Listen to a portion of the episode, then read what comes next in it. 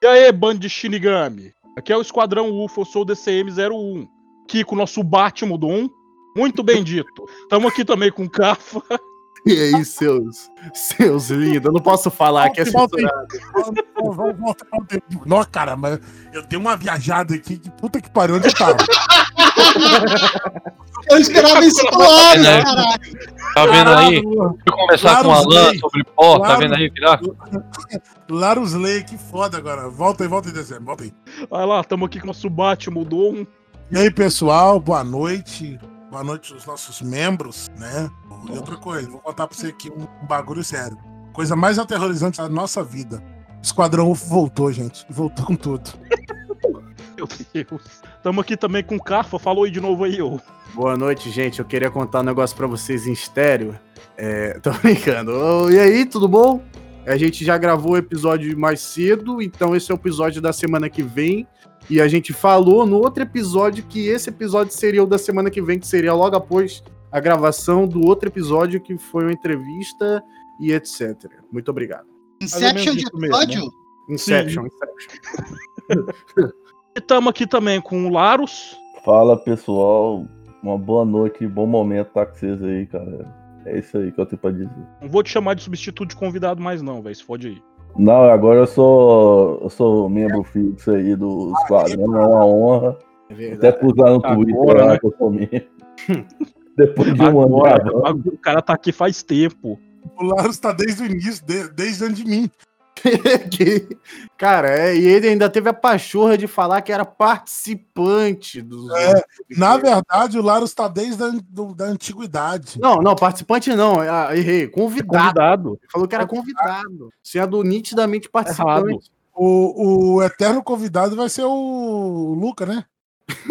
Ele, ele ainda É o grava com a gente. Estamos com ele aqui também, o Luca Piraí. Falei Olá, direito? senhoras e senhores. É, tá certo. Olá, senhoras e senhores. Eu me chamo Luca Piraí, sou criador do Nobrecast, senhor Lux, Lux Show. E eu falei pro Dom lá no comecinho que eu queria apresentar, mas ele, o DCM começou. E eu agradeço, tá, por ter me deixado por último aí na listinha. O bicho Ah? é carente, o bicho é carente. Você não é o Não. último, caralho. Ainda tem o Alan. Não, mas- Nada. Aqui, Não, peraí, é o peraí, peraí. Não, duas coisinhas, duas coisinhas. O Alan conta. Segundo, Alan, faz a sua apresentação, que do Laranjada é uma das que mais gosto. Pá, Interrompeu pra isso? pô, foi mal, cara. Já vai começar agora, é isso mesmo? Começou fazendo merda. Vai, Alan. Palco é teu. Briga. Porra! Vamos, gurizada! Aqui é o Alan. E Seguinte, hoje eu vim pra fazer botar medo no cu de vocês. Eita, aí arrepiou, hein? Arrepiou e a parte que arrepiou não posso falar devido ao horário, rapaz. Ah, então foi tesão. É, pai, então, então foi sentimento de errado que eu passei. Peraí. Medo e perigo andam. É, tesão e perigo andam de mãos dadas, a gente sabe disso. É difícil diferenciar, né? É, Bom, tirando ele do Laranjada, o, o que tem a melhor abertura é o Roberto, cara. caralho. Agora imagina o cara que tá, tá fazendo a maratona do esquadrão. Cara, de para de falar essa merda, deu até vontade de vomitar. Ah, gurizada, que eu falei, Roberto. Caralho. O cara que tá.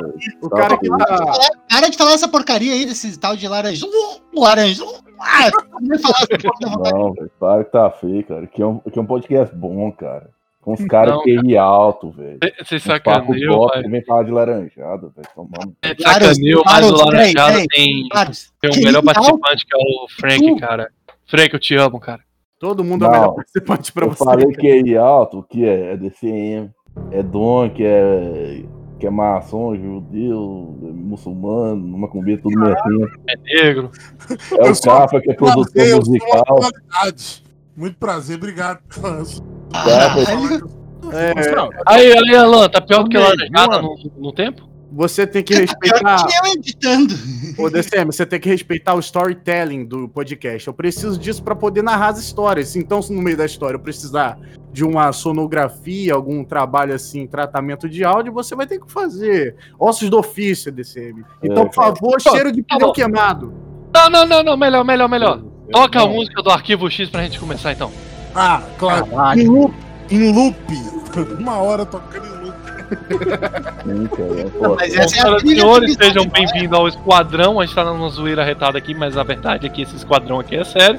Afinal de contas, tem um, uma mente superior aqui comandando todo mundo, que é o DCM, né? Então eu gostaria de dizer, vamos começar então por alguém então? Vamos começar então pelo cara que queria comprar. Não, agora que é a hora. Quem começa? Vamos pelo carro? Piraí. Ah, Piraí. Eu concordo, Luca Piraí. Luca, ele, ele- Eu não sabia que a gente tinha dado direito à voz pra baiano, mas já que ele começou, Luca então. Vai então, cara, eu não sei se você tá, mas um botão essa vermelho aqui. Vai ficar assim, vai lá, vai lá. Agora eu quero ver, bonito. Vai, Confiança, vai. vai. Então vocês querem um caso recente? Tá Não, acontecendo? Aconteceu, se não me engano, há, há alguns, alguns dias, melhor dizendo? Todos esses anos, que esses tempos que você passou mentindo pra gente sobre sua vida real, você tem que usar agora, cara. Usa agora, conta a história decente, porra. Ah, uma- uma- eu não sei o que você tá falando, mas numa história real, o que tá acontecendo, aconteceu, acho que uns Não, quatro não, pode mentir. Pode mentir. Pode mentir, pô. Ah, cara, ah, cara, se tudo que eu falar aqui vocês vão ficar, vocês vão ficar desmerecendo, não tem que Não. participar, Não, pô. não, ô, ô, Não. ô, Cafa, cala a boca, merecendo? falar. Meu Deus do céu, velho. Deixa o cara Você não tá entendendo as histórias que vão vir hoje. Ô, caralho, deixa ele falar, porque a gente falou que não ia interromper, porra. Uhum. Moleque Então falar. vai lá, porra. O Dom falou que ia me pagar e até agora não me pagou pra eu ficar passando por isso. Enfim. É, bom, um dos casos que aconteceram comigo há quatro semanas foi que, bom, como vocês podem ver, eu criei um personagem chamado Sr. Lux, que é um palhacito, né? Muito engraçado, onde eu zoo até o Cafa num episódio. É, vocês podem ver no canal no YouTube com o meu nome, que é o Luca Piraí. né? Então, então eu, eu quando eu criei esse personagem, que eu fiz um palhaço, uma vez eu recebi no meu Instagram, né? Isso faz o que? Umas quatro semanas. E aí, um cara, que é um palhaço até, entre aspas, famosinho, né? Ele falou assim, pô, cara, seu palhaço é legal, tal, interessante, a ideia tal, beleza, ficou por isso. Passa assim uma semana depois disso, que aí entra nessas quatro semanas, né? Do nada eu começo a perceber, e isso não sei se é delírio meu ou realmente aconteceu, que quando eu estava no ônibus, eu percebi um palhaço me olhando. Todos os dias, quando eu estava vindo do trabalho ou quando saía para comprar pão, tinha um palhaço me olhando. Puta Aí eu comecei a imaginar que eu estava usando droga sem saber. Só que aí eu descobri que não, existia mesmo um palhaço aqui. Esse palhaço, no caso, estava perseguindo pessoas. E que eu acho, creio eu, que eu era uma das vítimas. E aí saiu uma notícia aqui, quem quiser pode até dar um googlado aí. Vocês vão ver que tem uma notícia aqui de Salvador onde um palhaço foi pego, que estavam dizendo que estavam procurando assediando pessoas. E aí, Acabei de ver essa notícia, velho. então vocês veem aí que eu era um dessas pessoas. Vai tomar Bom. no cu, velho. Que droga de palhaço incompetente do caralho, velho. Caralho, Vai tomar no cu, velho. Na moral. Vocês estão... Mano, tem poucas coisas que me amedrontam nessa vida. Palhaço é um deles. Cara, era um palhaço bem produzido, eu vou te contar a real, cara. Ah, então não deveria ser um problema aí te assediar se ele era bem produzido, né, cara? Não dou uma sorte Não, dessa. Se fosse o Dom, o Dom vestido de palhaço, eu até deixaria ele dar uma raladinha, sabe? Uma encoxadinha assim. Porque o Dom é gostoso. Agora, se fosse PM, aí não, a conversa já seria desse- diferente, E, né? e- e o que não te garante que era desse. Subiria, não, eu já subiria no caminhão, já Eu daria de Juliette ali, tá ligado? Cara, é uma coisa que, me- que eu achei interessante, você falou que você tinha impressão que tinha um palhaço sempre te olhando, sempre te olhando. Eu falei, ué, cara, onde é que esse cara tá indo? Que todo lugar que vai tem espelho. Caralho! Caralho. Caralho. Caralho, foi seca essa, hein? Puta merda. Inclusive, no- na, na, na ida ao meu trabalho, eu passo na frente de uma pai que tem aqui em Salvador, e todos os dias eles têm um memorando seu lá, cara. Ah, Pô, mas assim, ó, ô, ô Dom, é, tava na, tinha moda agora um tempo atrás, os caras faziam pegadinha com palhaço, né? Eu lembro que aqui no Rio Grande do Sul não deu muito certo essa pegadinha, tu Eu sabe por matei quê? um. Eu matei um. A bala. Mas voltou um pouquinho, mas voltouzinha. Foi. Tava assim, não, não, não, não é brincadeira. Cara, eu achei o mais engraçado desses vídeos foi num beco de Nova York. O cara foi fazer essa de palhaço, de bater com a marreta. Na hora que chegou, eram uns, uns 4, 5 negão. Na hora que apareceu o palhaço, cada negão puxou uma quadrada, tudo com pistola apontando pra ele. O palhaço se ajoelhou, pelo amor de Deus. Toma bala. Não, tu não sabe. Uma história boa sobre palhaços, assim, que o pessoal tem negócio. Mas porque o que me chamou a atenção em palhaço? Primeiro, por ser um representante da alegria, né? Mas o que me, realmente me chamou a atenção é que o palhaço ele tem um, um olhar triste ao mesmo tempo que ele é alegre. Então o que, que acontece? uma história de palhaço que aconteceu com um membro da minha família, prefiro não dizer quem é, porque ele até hoje é atormentado com essa porra, é que simplesmente ele era um palhaço de circo mesmo. Sabemos quem é atormentado. E aí, vai tomando no teu cu. Então, quando ele Até era. porque, Luca, você é da sua própria família, né? Então a gente sabe que Né? Pô. Mas aí, no caso, ele era um, um palhaço e tal. E aí começou essa febre de palhaço malucão, assassino e tal. E aí ele, uma vez, ele tava contando que saiu do circo. Isso a gente na delegacia indo lá resolveu o BO, né? E aí ele simplesmente foi trucidado, trucidado não. Arregaçaram o cara. Deu, ele realmente foi estraçalhado. Você Porque acabou o de. cara, sei lá, ele tava saindo do trabalho. Acho que não era quem, quem era da família, caralho. Acabou de. Ô, DCM, na hora que eu falar lá, você dá um bip, cara. Ah, não, vou me sentir mal, cara, no que você porque. fala, velho. Eu não dito Não, porque... não. Foda-se, só não falou o nome da pessoa, tá bom. Não, porra, Não. mas meu nome tá público, caramba. Pra não ficar interrompendo, é a mesma coisa de falar pra uh, interrompe. Ah, tá. Tá ouvindo, Cafa? Caralho. Tudo bem, tudo bem. Eu, eu, eu vou ficar na minha agora, eu quero passar o bastão pro Cafa, cara. O Cafa queria contar uma história, eu quero saber qual é. Ai, meu Deus, agora vamos lá. Então, essa história, cara, ela aconteceu no Rio de Janeiro. Eu não tenho nada assim tão tão paranormal que não seja é, real. Não tem algo fictício pra acontecer. Os, os problemas aqui são reais, entendeu? E um dia eu tava indo na casa de uma menina, Enius Ways, né? E aí eu era um gajo, um gajo novo, um menino, um menino novo e etc. E aí eu. Porque, não, eu não quero. Eu falei que não é pra interromper, mas eu não vou deixar essa passar. Porque falar que menor não tem como, né, Cafa? Não, tem não. Altura. não, não. Digo- era menor. Digo mais, mais novo do que agora, entendeu? Era um rapaz mais novo. E aí essa menina, ela morava na comunidade, né? É, sempre, as minhas histórias são sempre assim. E aí eu fui na, na comunidade, na entrada de comunidades, tem um dito é, trabalhador lá que se chama. O, o cara que fica de olho lá, que é o radinho, né? A gente chama de radinho. E eu passei por lá e não tinha ninguém lá. É o Campana, é o Campana que fica. É, o cara, o cara que fica olhando lá, tomando a visão, ele tem, tem um rádio, e aí eu passei por lá e não tinha ninguém lá, e aí eu fui lá dentro, na casa da garota, e na época eu era fumante, aí eu falei, pô, eu tô com vontade de fumar um cigarro, só que só vende cigarro lá na entrada da favela, perto de onde tem. é, o pessoal fica lá armado. Eu falei, ah, passei por lá, não vai ter ninguém, então eu vou lá porque não vai acontecer nada comigo, né? Errôneo, errôneo, errôneo.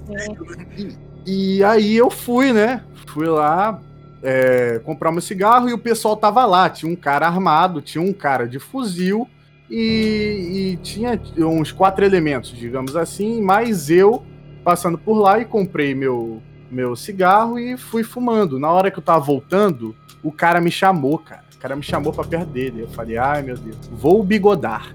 Chegando lá, falei, oi. Aí ele, pô, me dá um. Me dá um. Deixa eu fumar aí do seu cigarro. Falei, com certeza. Por, eu vou negar pra logo você que tem uma arma, pô. Eu posso negar pra todo mundo. Eu dei o cigarro pra ele na mão dele, cagado de medo, porque eu era um garoto novo, eu não, não tinha as manhas da vida. E aí eu dei o cigarro, aí o cigarro, eu nervoso, o cigarro foi, ele foi fumando cigarro, o cigarro foi acabando, acabando. E eu tava naquela sensação de, ai, só me devolve pra poder ir embora.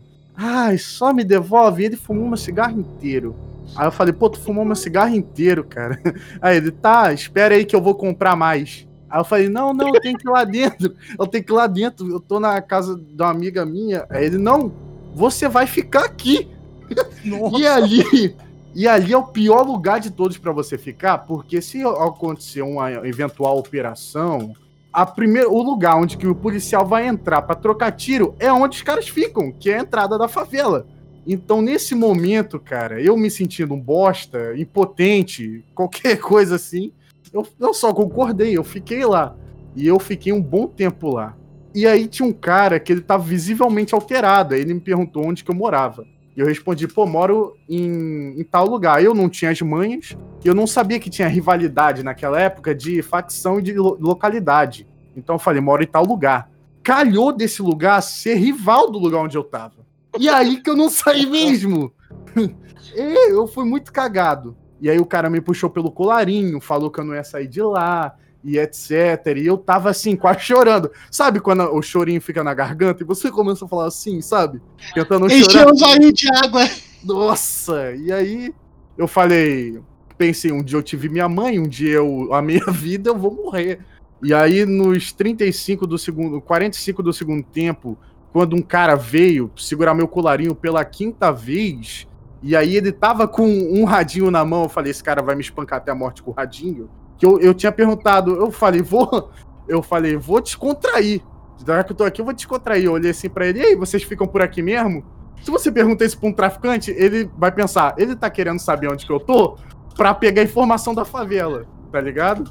E aí Caralho, que eu me você só ia se, você ia só se complicando cada vez mais se abrir a boca. Foi, foi. E aí, nos 45 do segundo tempo, quando eu falei, é isso, vou morrer, muito obrigado, aparece de fundo a menina onde eu, que, é, com quem eu estava na casa. E, é, e esse foi o momento que eu mais senti felicidade na minha vida, tipo, Eu fico total. tão né? feliz em ver a menina. Nossa, total, cara. Eu olhei assim com aquele olhar de me tira daqui, pelo amor de Deus. Ela me olhou com um olhar de compaixão também, igual, né?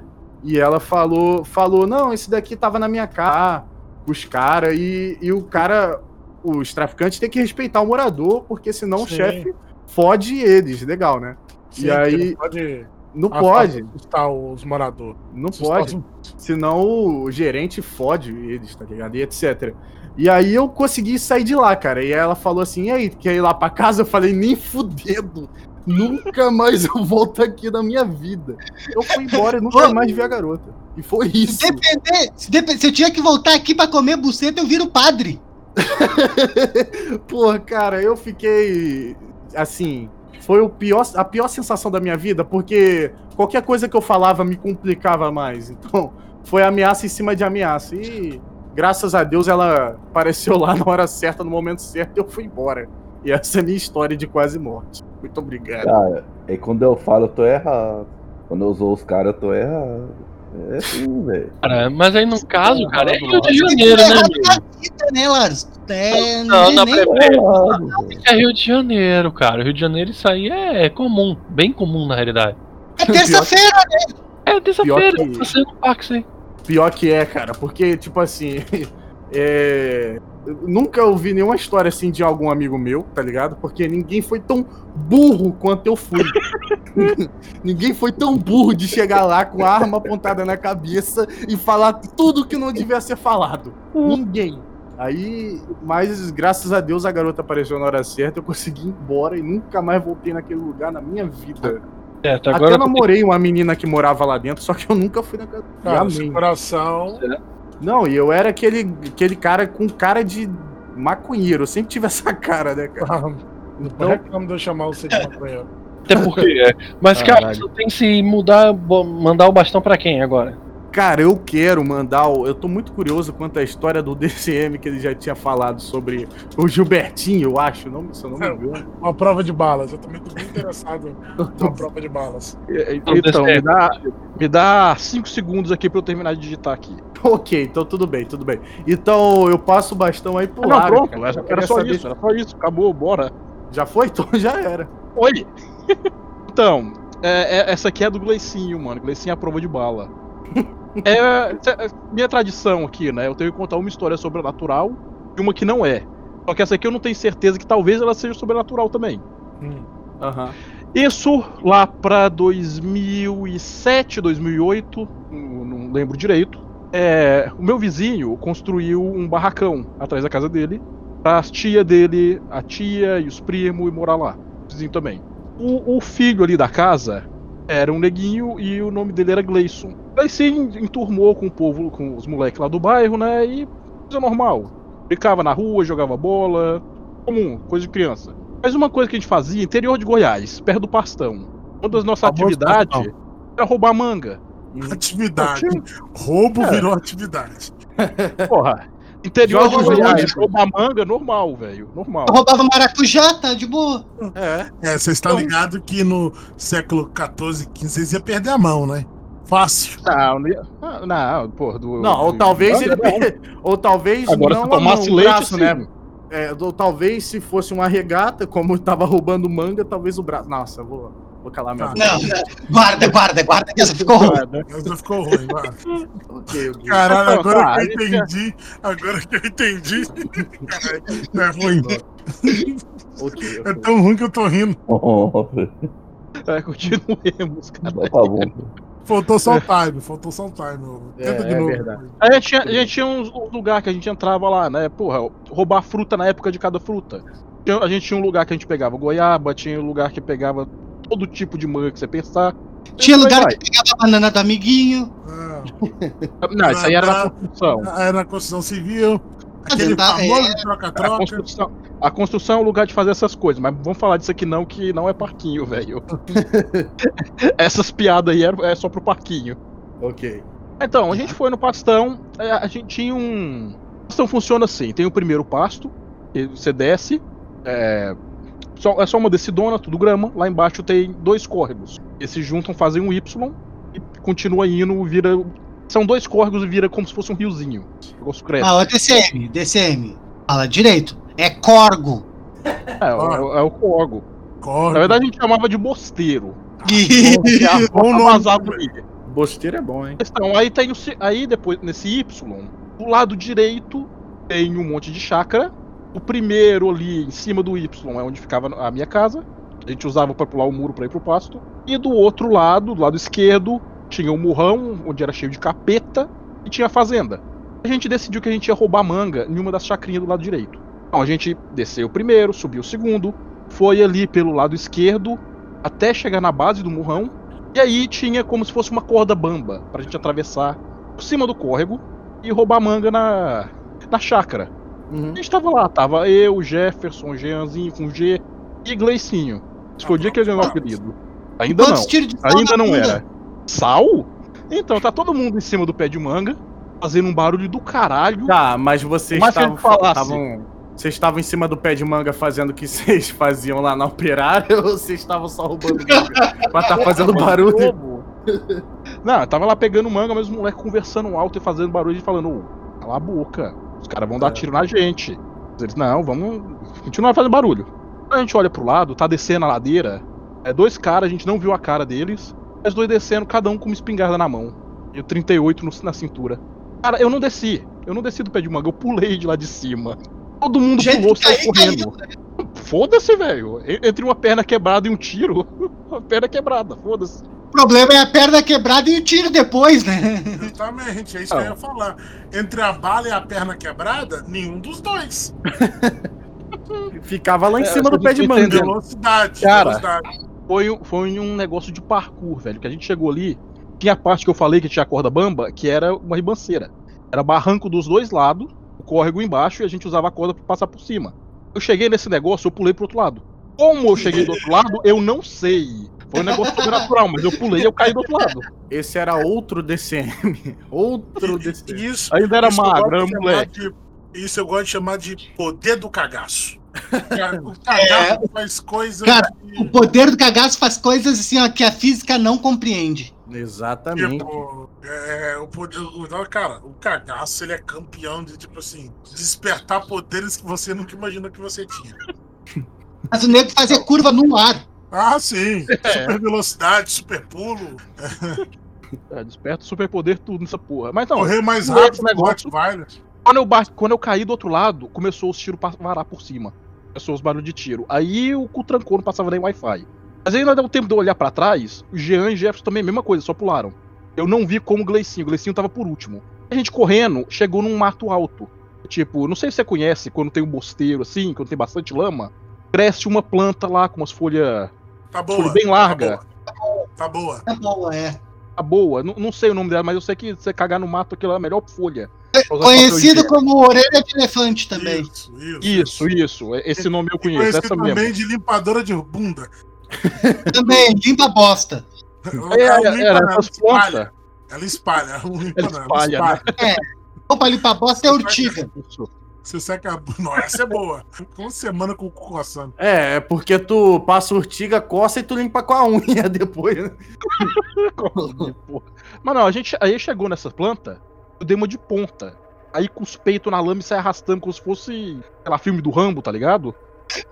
Arrastando na lama, assim. Fico imaginando Tipo caindo assim, vindo. Imagina caindo E e. nem caranguejo no mangue. Desse tipo, com, porra. Só com a cara pra fora da lama, se arrastando, que filme de guerra. Os tiros passando em cima. O cu não passava nem Wi-Fi, olha pra trás. O Jean e Jefferson, mesma coisa, todo mundo se cagando e arrastando ali. A gente olha pra trás e sertaneja? Não, eles eram, eles eram primo. Se não é, é errado. Ah, é, Caralho. Goiano é dupla. Dupla sertaneja, virou dupla sertaneja. Certeza, certeza que é dupla sertaneja. Deve ser, eu perdi o contato, mas deve estar deve tá famoso agora. né? Um deles tá até no Big Brother, se duvidar. Porque Isso é ser normalmente os famoso? cara- Normalmente os caras não usam o nome verdadeiro, né? É, verdade. Então, mas continuando, a gente, a gente nessa porra, se cagando, os tiros unindo em cima, a gente olha pra trás. Cadê Gleicinho? Cadê o prova de bala? É, morreu. Vai ter que contar pra mãe que ele morreu, né? Fazer o quê? A gente já tá arrastando, aí a gente escuta. Gleice, a gente, quando achou que já tava seguro, sem, sim, a gente parou pra se esconder. A gente olhou pra trás e vem Gleicinho. A maior tranquilidade do universo. Um tênis na mão pra não sujar de lama. Foi o mais esperto de vocês. Cara, os caras tava dando tiro. O, o moleque tem corpo fechado pra não pegar nenhum nele. Os tiros unindo. E o cara vindo na maior tranquilidade. Com o tênis na mão falando, nossa, vocês são paia, hein? Saíram correndo sem mim. Olhou tá você, vendo que eu tive que Como é? tirar. Tá vendo que eu tive que tirar o tênis, vai sujar de lama. ele Deixa eu olhou pra vocês e falou: Meu nome é Giorgio Giovanna. O cara... Desviou de todas as balas, pô. Ele simplesmente chorou. Ok, e aí? Cara, se corpo, se corpo fechado existe, esse moleque tem corpo fechado. Porque não Já tem lógica. Do tanto de tiro que a gente tava tomando. É o quê? Mas, cara, é. Cara, Veio um. também, né? Também, ou também não tava, ou não tava nem tentando matar os moleques, né? Só Não, era tiro pra cima, tiro nas árvores do lado, só pra fazer barulho. É, tem esse porém. Eu ia falar espingarda chumbim, cara, só pra assustar mesmo. Chumbinho, Não, vai nessa, chumbinho porra. Era tiro mesmo. Brincar de tiro de, de, chumbinho não faz nem barulho, Laros. Ah, Ah, não. tô falando. Ah, Nem machuca, que- nem machuca. Um tiro. Relaxa, isso daí não precisava disso. Um, com, já que vocês eram novos, um tirinho na perna de espingarda não ia dar nada. Vocês iam ficar bem rápido. Era jovem, coisa de criança. Crocodilo, filho. Ser pé de crocodilo. Não, isso Não não. mostrando. Mostrando também que se você estivesse na operária não roubando manga, Não teria acontecido isso. não ia acontecer isso. Mas não, finalizando essa história aí, a gente terminou de se arrastar pela lama, correu pra casa num lugar que não. Até os caras parar de dar tiro, tá ligado? E Gleicinho chegou lá e a gente. Porra, a gente brigou com ele pra caralho, tipo, você é louco. Os caras tava dando tiro e você vem andando de boa, como se nada tivesse acontecendo. E, Ah, não, isso dá nada não. Aí colocou o apelido nele, Gleicinho à prova de bala.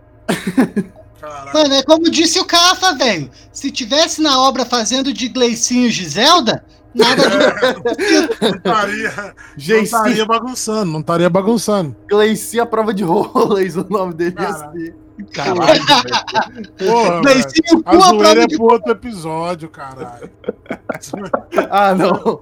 Não, tá valendo, tá valendo. Ah, e aí, DCM? A próxima história vai ser de quem?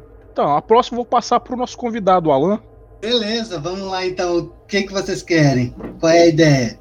Diz aí. Ó, pode ser sobrenatural ou, se for seguir a reta, Cagaço. alguma história de tiro. Ah, né? Tiro não tem muito, não. Tem mais é de sobrenatural mesmo. Vamos ver uma aqui. É. Boa. Ah, a gente tava falando esses dias de macumbaria, né? Que o Laros ficou com o cu que era um leque. Pra... Que o Laros disse que queria invocar um Exu. Caralho. Deixa eu consertar o T. Invocar pomba gira, porque eu achei que isso aí não existe. É, vai invocar. Cara, se invocar uma pomba gira, tu vai sair dando esse cu aí a rodo, velho. Sai rodando aí. Buenos. Então, assim, vamos, vamos começar com uma leve. É, aqui onde eu moro tem um vizinho que eu não vou muito com os cornos dele, assim como todos os outros.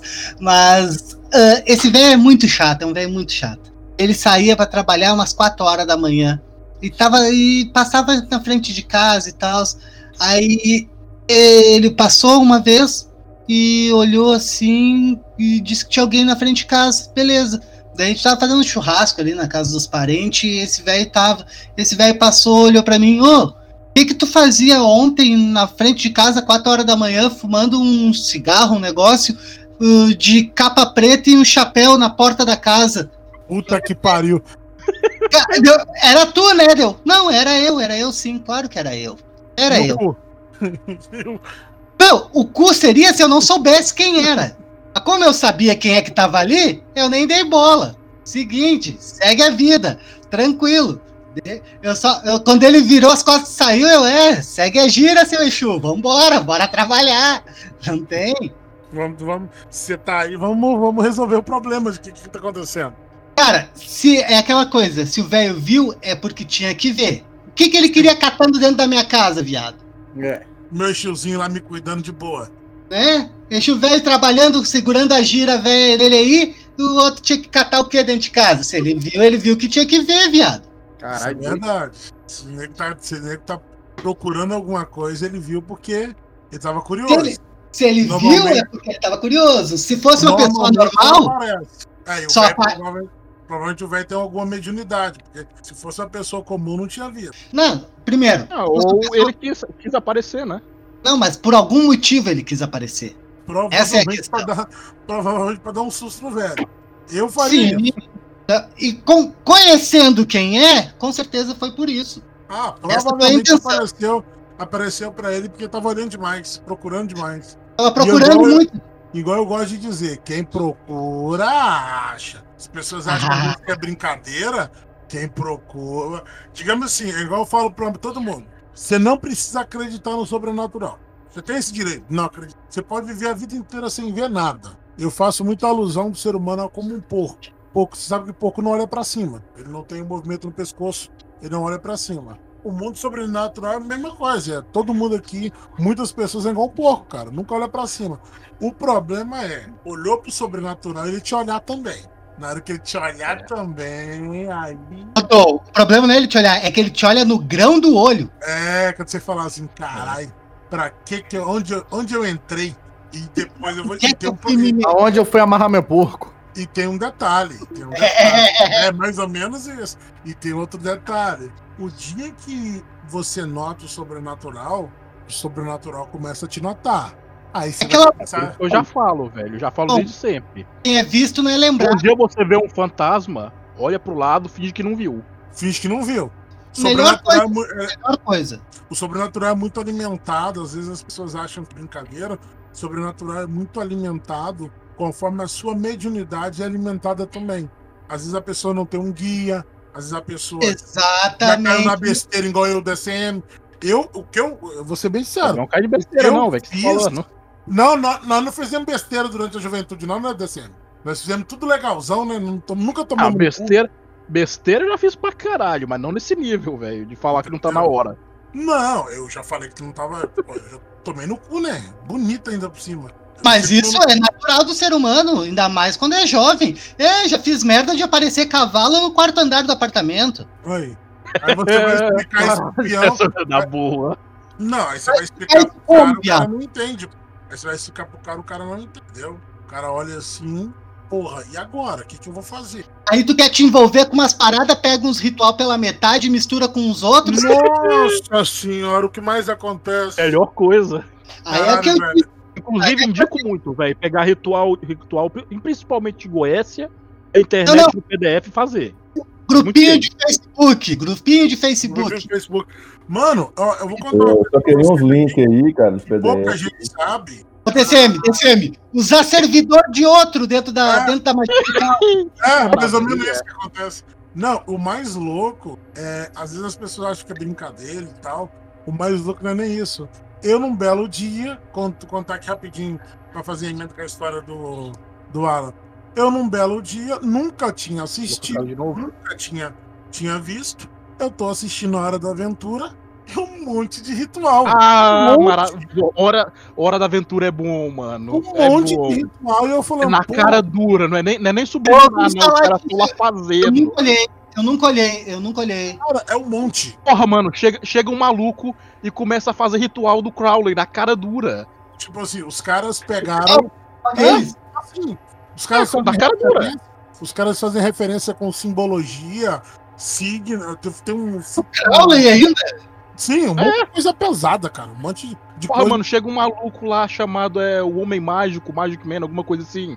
Todo mundo odeia ele, é obviamente o Crowley. É. Aí ele chega assim e fala, Aí eu acho que Quem não o Crowley? Não, puxa uma macumba assim e faz, faz o negócio lá na cara dura. Entendeu? Então eu gosto de dizer da seguinte forma: você quer entrar pro mundo espiritual, ele tá aí. Ele tá aí te esperando. Mas nunca entre sozinho. Sempre procura um guia. Um cara que vai, tipo, te orientar, um cara mais velho, porque. Cara, ah, o que eu acho é o seguinte, para as pessoas que estão vindo, é, e para entender bem é o seguinte, você pode viver sua vida inteira sem acreditar no sobrenatural. Sim. A vida inteira. Não tem importância se você não acredita, não tem, não tem problema. O que Não você tem nada. que, você tem que aceitar é o seguinte: existem pessoas que acreditam nele. E que essas Ah. pessoas podem tanto falar de sobrenatural como, tipo, divindade, Deus, essas coisas, quanto pro outro lado. Então, você que decide. Você pode não acreditar em nada, ou você pode acreditar que existem pessoas que levam muito pra esse lado e fazem coisas pelo sobrenatural. Como diz, se você, você não acredita, mas quer acreditar, vai lá e testa, né? aquela coisa, Dom. Ah, pode falar. Eu não creio las brujas, pero que las hay, las hay. Né? né?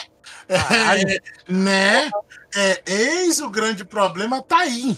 Essa frase é muito usada aqui no Rio Grande do Sul. Sim, sim, sim. E, e- e o- e o mais louco, cara, o mais louco é o seguinte: é, você falou justamente o negócio do Facebook. Cara, o que eu vejo, nego, como é. Pe... Primeiramente, pega um pedaço de um ritual, emenda que não tem nada a ver, mistura com o que ele acha que tá certo e começa a ensinar pros outros. Não, Dom, agradecer a servidor publicamente. Meu Deus do céu, por favor, É o que cara. eu mais vejo, velho. É o que eu mais vejo, cara, acontecer. É, é- é o que eu mais Mano, por favor. Não, Não, mas se você quiser entender qualquer ritual que seja, não precisa você ir muito longe nela. Não Precisa. É só você pegar as pessoas que estavam nesse lugar, perguntar: isso é do bem ou é pro mal? Se ela falar, Aí, depende mano, do seu ponto de vista sobre o que é aí, mal, um aí Bem você já é percebe uma que não é bom. cara. Bem e mal é uma dualidade. O que é bom pra Bem, você. bem mal é, é- O Dom falou tudo. Bom, o que é Você já mal? entendeu, vocês entenderam o que eu falei. Mas quem é que tá com o bastão agora? Agora é a vez do Larus. É O DCM? Claro, Não, Larus? Sério? Quem, contei a minha. É tu? Ele tá me deixando por último, porque eu vou contar os casos mais cabulosos de exorcismo. Os que tá me deixando. Aham. Cara, Não, é- que- aí a gente termina no, no Dom, aí depois todo mundo conta a segunda história, se, se der pra todo mundo, e cai no Dom de novo pra terminar. Aí eu fecho. demorou, velho. Porra, eu já tô sem história, velho. Acabou, eu já contei tudo. História grande. O resto é tudo tipo, ah, eu tava num lugar, eu olhei pra cima, passou um disco voador. Tem história, é só um- uma coisa que aconteceu. Cara, eu tô nesse mesmo nível seu aí, desse. Só que eu vou tentar resumir a época que eu via vulto quase todo dia. Aí vai vir um Alan vai falar que é esquizofrenia, que é falta de Não, Não, na verdade, não. Na verdade, eu ia perguntar como é que era esse vulto. É, porque o Porque assunto dependendo, pode ser um negócio meio capetoso ou pode ser T. Não, mas era forma humana, cara. Tipo Não, o que é, o que é vulto pra vocês? Pra vocês. Primeiro conta. Não, Então, no primeiro caso, o Alan, o Alan, pode Conta, ser que ele conta. tá vendo uma mulher, mas como ele odeia tanto uma mulher, ele meio que bloqueia a visão dele, tá ligado? A visão dele bloqueia. a visão fica curta. Assim, É, parece ele um- não percebe que é, ah, ele pensa que é um vulto. Mas bora lá, Laros, conta aí. Tá, é, antes de eu começar, eu precisava que vocês sanassem essa dúvida minha. Pra você, Não, não, mas conta, é conta primeiro, mano. Porque Conta tem primeiro pra gente poder. mil tipos de vulto, velho. De repente, Ah, você considera é. Shadow People vulto? Negócio Cara, parado, considero que assim. Só pra encerrar, pra gente passou. pra ele entender. Vulto é aquele quando tu nota a presença dele, tu olha pra ele e ele se esconde numa parede. Aquilo é vulto. Eles aparecem na sua linha de visão. Toda É, vez isso é- Ah, que ele de canto de olho, normalmente está vendo ele de canto de olho, ele desaparece do seu campo de visão. ah, tipo não, o negro fugindo da senzala. Então, mas tá vendo na sombra. Negro não foge Peraí, senzala, é da polícia. É. Não, Então, mas eu tava fazendo uma precisão Mas você histórica. tá vendo uma sombra, Laros. Se o que você tá falando é uma sombra em forma de pessoa, é não, Shadow a People. pessoa mesmo. A, a pessoa mesmo. Não chega a ser a sombra, chega a ser. Sabe, sabe quando você tá sonhando? Sabe a imagem que você. Eu, não- eu vou falar assim, quando você sonha, a imagem que você enxerga na realidade são diferentes, não é? Sim. Ah, não, beleza. Tá, segue a história que eu acho que eu entendi. Aí. Então é que ele, ele viu um fantasma, ele via pessoas, ele via alguém. Conta a história pra gente poder entender que a gente vai destrinchar depois. Tá. Quando eu tinha 12 anos, é, começou a ter. É, toda, toda família tem treta, né, velho? Uma vez teve uma coisa besta. Eu olhei pro quintal, cara, eu vi um velho azul, cara, de. E tu viu o Smurf? É, quase. Só que tava. Como é que fala aquelas roupas de. Que é um cinto que vai pro ombro assim? É suspensório que fala? Suspensório. Então, é, é camisa social, suspensório, agachado, olhando pro chão. Esse velho some, na minha visão. Depois desse velho, cara, todo lugar que eu olhava, eu via imagem de gente, cara. Pera Só um minutinho.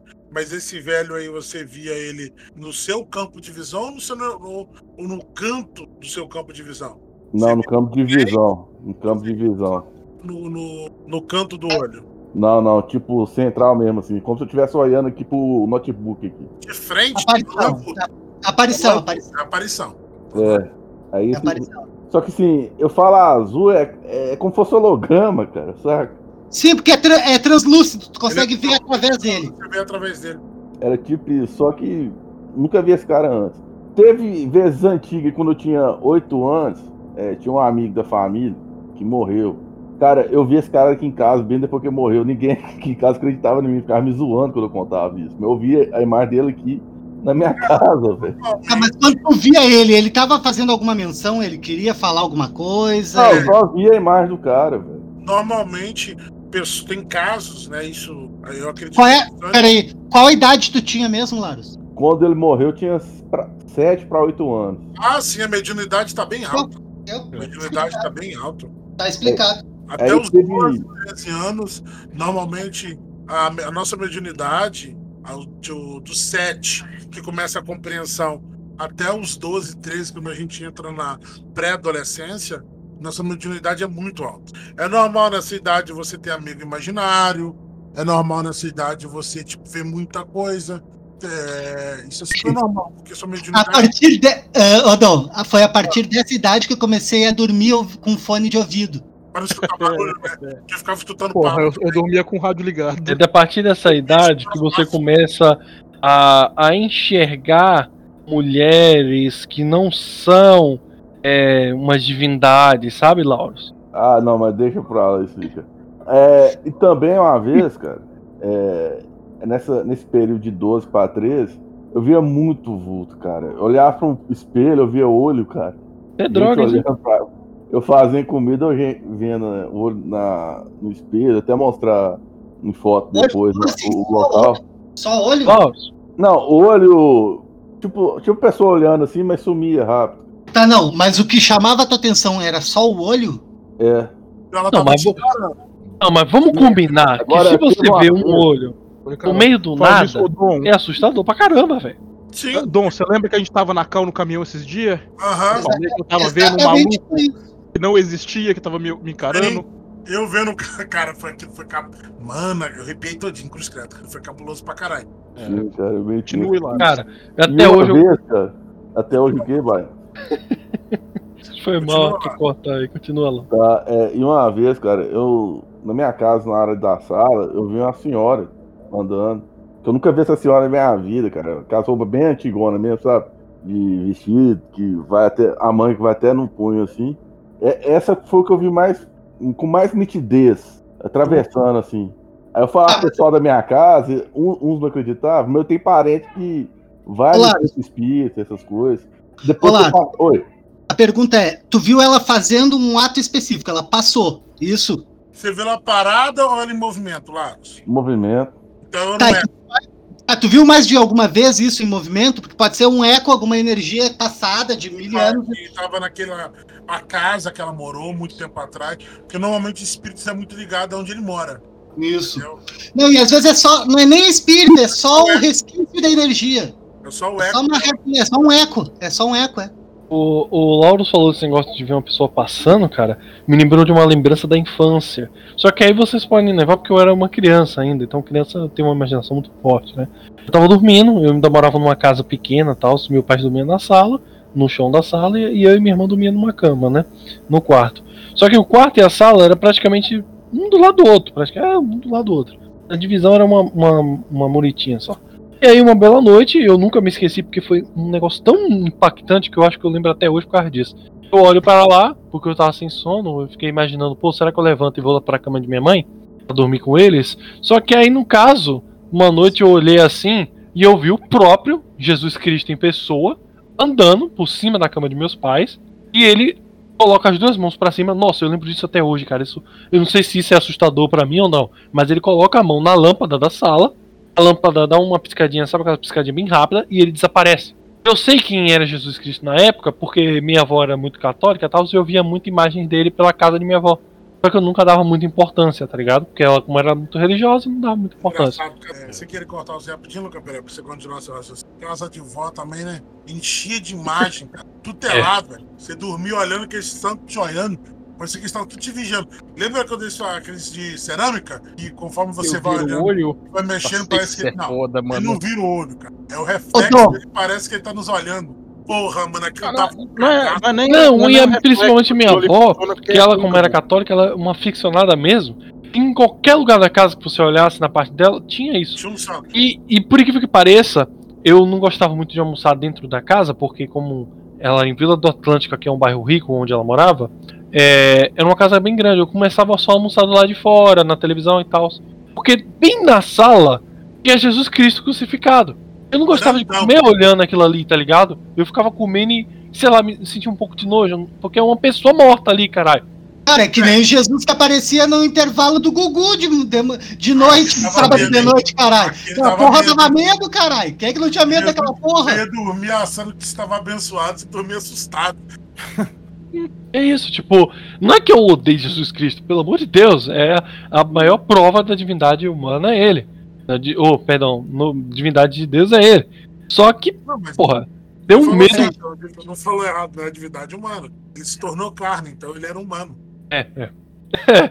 Não, mas Então, é tipo, o- o naquela Lars noite ali, velho? foi tão surreal pra mim que quando eu levantei no dia Eu vou seguinte, terminar, cara. Segue aí, segue aí vocês que eu vou ali pegar minha mulher na esquina, Chavanha. Tá. até parece. Mas enfim, e aí, cara, tipo, foi tão surreal que eu falei pra minha mãe, mãe, isso e isso aconteceu. Aí ela perguntou exatamente como é que foi e tal, eu expliquei tudo. Eu, qual foi a primeira reação da minha mãe? Vamos no- na igreja universal que tem aqui na entrada da rua? Que ele vai lá e o pastor vai te abençoar pra você parar de ter essas, essas visões, sei lá, alguma coisa assim. Eu me lembro até hoje que eu fiquei com, com, com, com sem pescoço no dia, porque o pastor quase empurrou a minha cabeça. Eu fiquei com o pescoço todo assim. Ah, correto, né, velho? E assim, cara, coisa, é. você faz, sobre tipo você lógico. ter visões assim, o que eu acho de verdade, que depende muito das coisas. Se você é criança, obviamente não é verdade. Mas quando você é adulto e você já tem visões, cara, é algo tipo, eu não, eu não digo que é uma prova do sobrenatural, eu digo mais que é uma prova de que você viu algo que eles querem que você veja. Mas não é totalmente uma prova do, do sobrenatural, entende? Porque tem muito maluco por aí. Mas o problema é, assim, o problema maior de quando você tá nesse em questão do mundo espiritual é o seguinte: muitas coisas vão aparecer para você em um formato mais compreensivo. Ah, lembra que quem nunca escutou que o diabo nunca vai te apresentar como um diabo. Exato. Tanto que na própria Bíblia ele diz: o diabo é o pai da mentira. Ele vem pra Então, enganar. Então, ou seja, ele sempre Então- vai aparecer de algum jeito. Ele vai aparecer de um jeito confortável para os seus olhos. Normalmente, alguns espíritos também apresentam para as pessoas de um formato de parente, porque até na religião, até É na, isso, cara. É isso que eu vou falar daqui a pouquinho, cara. É- até na. Então, fala aí, Laros. a- a- pode, eu faço o gancho para você, Laros. Continua aí. Não, é, é. Que você falou em formato de parente. Quando eu era criança, eu via vulto, formato de parente meu, cara, que tava vivo. Por isso que, há muito tempo, eu cheguei a acreditar que eu não tava vendo nada, nada sobrenatural. Eu tava vendo coisa de, sei lá, problema de cabeça ou imaginação projetar formato. Mas, mas da explicação sua meio que misturou, né? Com isso. Entendeu? Porque normalmente, normalmente o que acontece muito das vezes, a mente humana, ela recria, tipo assim, ou porque também a gente tem que pensar que, pelo menos aí a gente não pode, tipo, atribuir tudo ao mundo espiritual. Tem coisas que é somente tá te pregando uma peça, entendeu?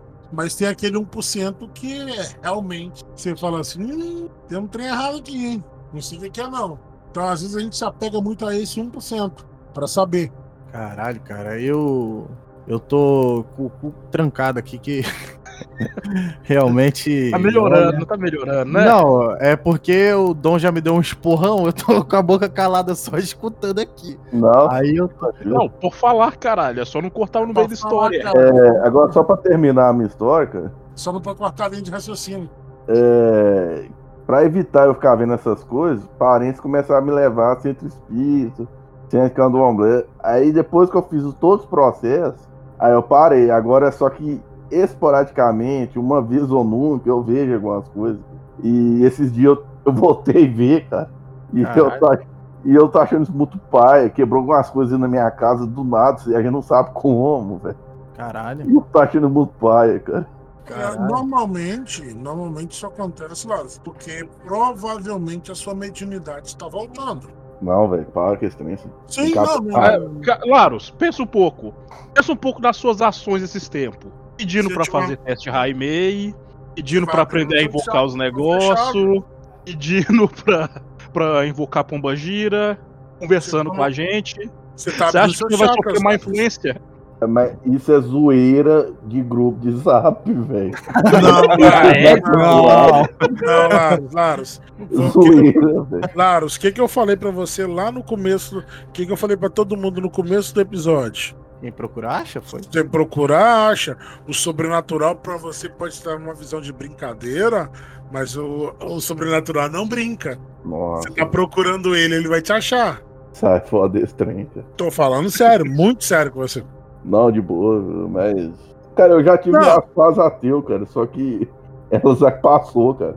Não, não tem nada a Ah, ver com isso. mas- A Mas como é que você não consegue é continuar a ter os que tem provas dessas porra? justamente isso que eu ia perguntar. Porque você, você já viu, Laros, alguma coisa. Você já provou.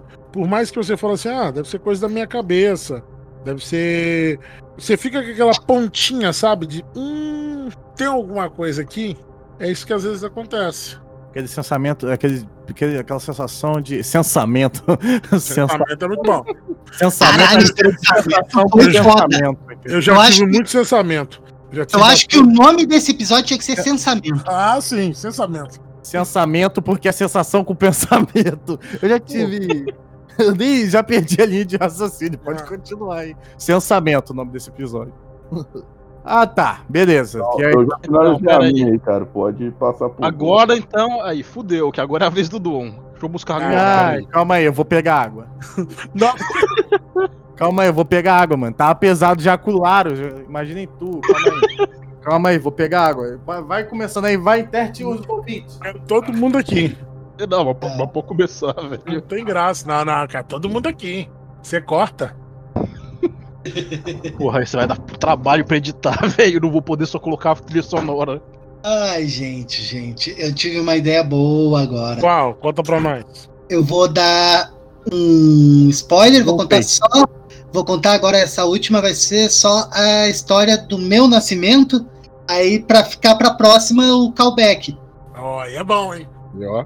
Nascimento, o sensamento. Nossa, É, ah, alguma coisa aconteceu sobrenatural sobre o seu, sobre o seu nascimento? Exatamente. Caralho. Não nasceu bichado igual eu, não, né? Espero que não. Na verdade, é, o que que acontece? Não era nem pra eu estar aqui. Tá aqui sem entender por que que tá aqui. Desde novo as coisas acontecem com a gente sem a gente entender. Na verdade, não era, explicar? na verdade, não era pra eu ter nascido. Deixa pra você contar. Explicação. Quero detalhes. Então, bora lá, Dom. Rafa tá Então, aí já. gente. Tá, eu acho que ela voltou, cara. Voltei, tô aqui. Tá faltando o Luca, mas a energia deve ter caído na casa dele de novo.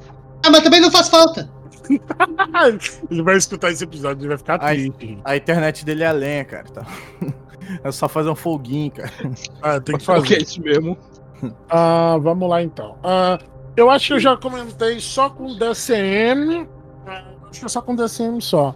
Ah, pra quem não sabe, a minha família, uma- um ramo da minha família, vem de uma longa. Principalmente meu pai, né? Meu pai intensificou isso bastante por um tempo. A minha família vem de uma longa linhagem de exorcistas. Hum. Realmente. Bom, bom, Licenciado. gosto. Gosto. Entendeu? Então, tipo assim, já aconteceu coisas. Eu Que- quero minha licença de exorcista, velho. É complicado. Eu tirei a de padre só pra isso. Então, o que acontece? Ah, Ah, eu não vem- licença, mas já fiz alguma coisa desse gênero. Sim, sim. Ele vem do. A gente pertence a uma ordem chamada Glad Adventius Demon. Caralho. Que, seria, que no caso seria a espada de Deus, de Deus contra os demônios. Os Então, demônios. aí o que acontece? Vem de uma longa história. A gente tem orações, tem ritos que são feitos, né?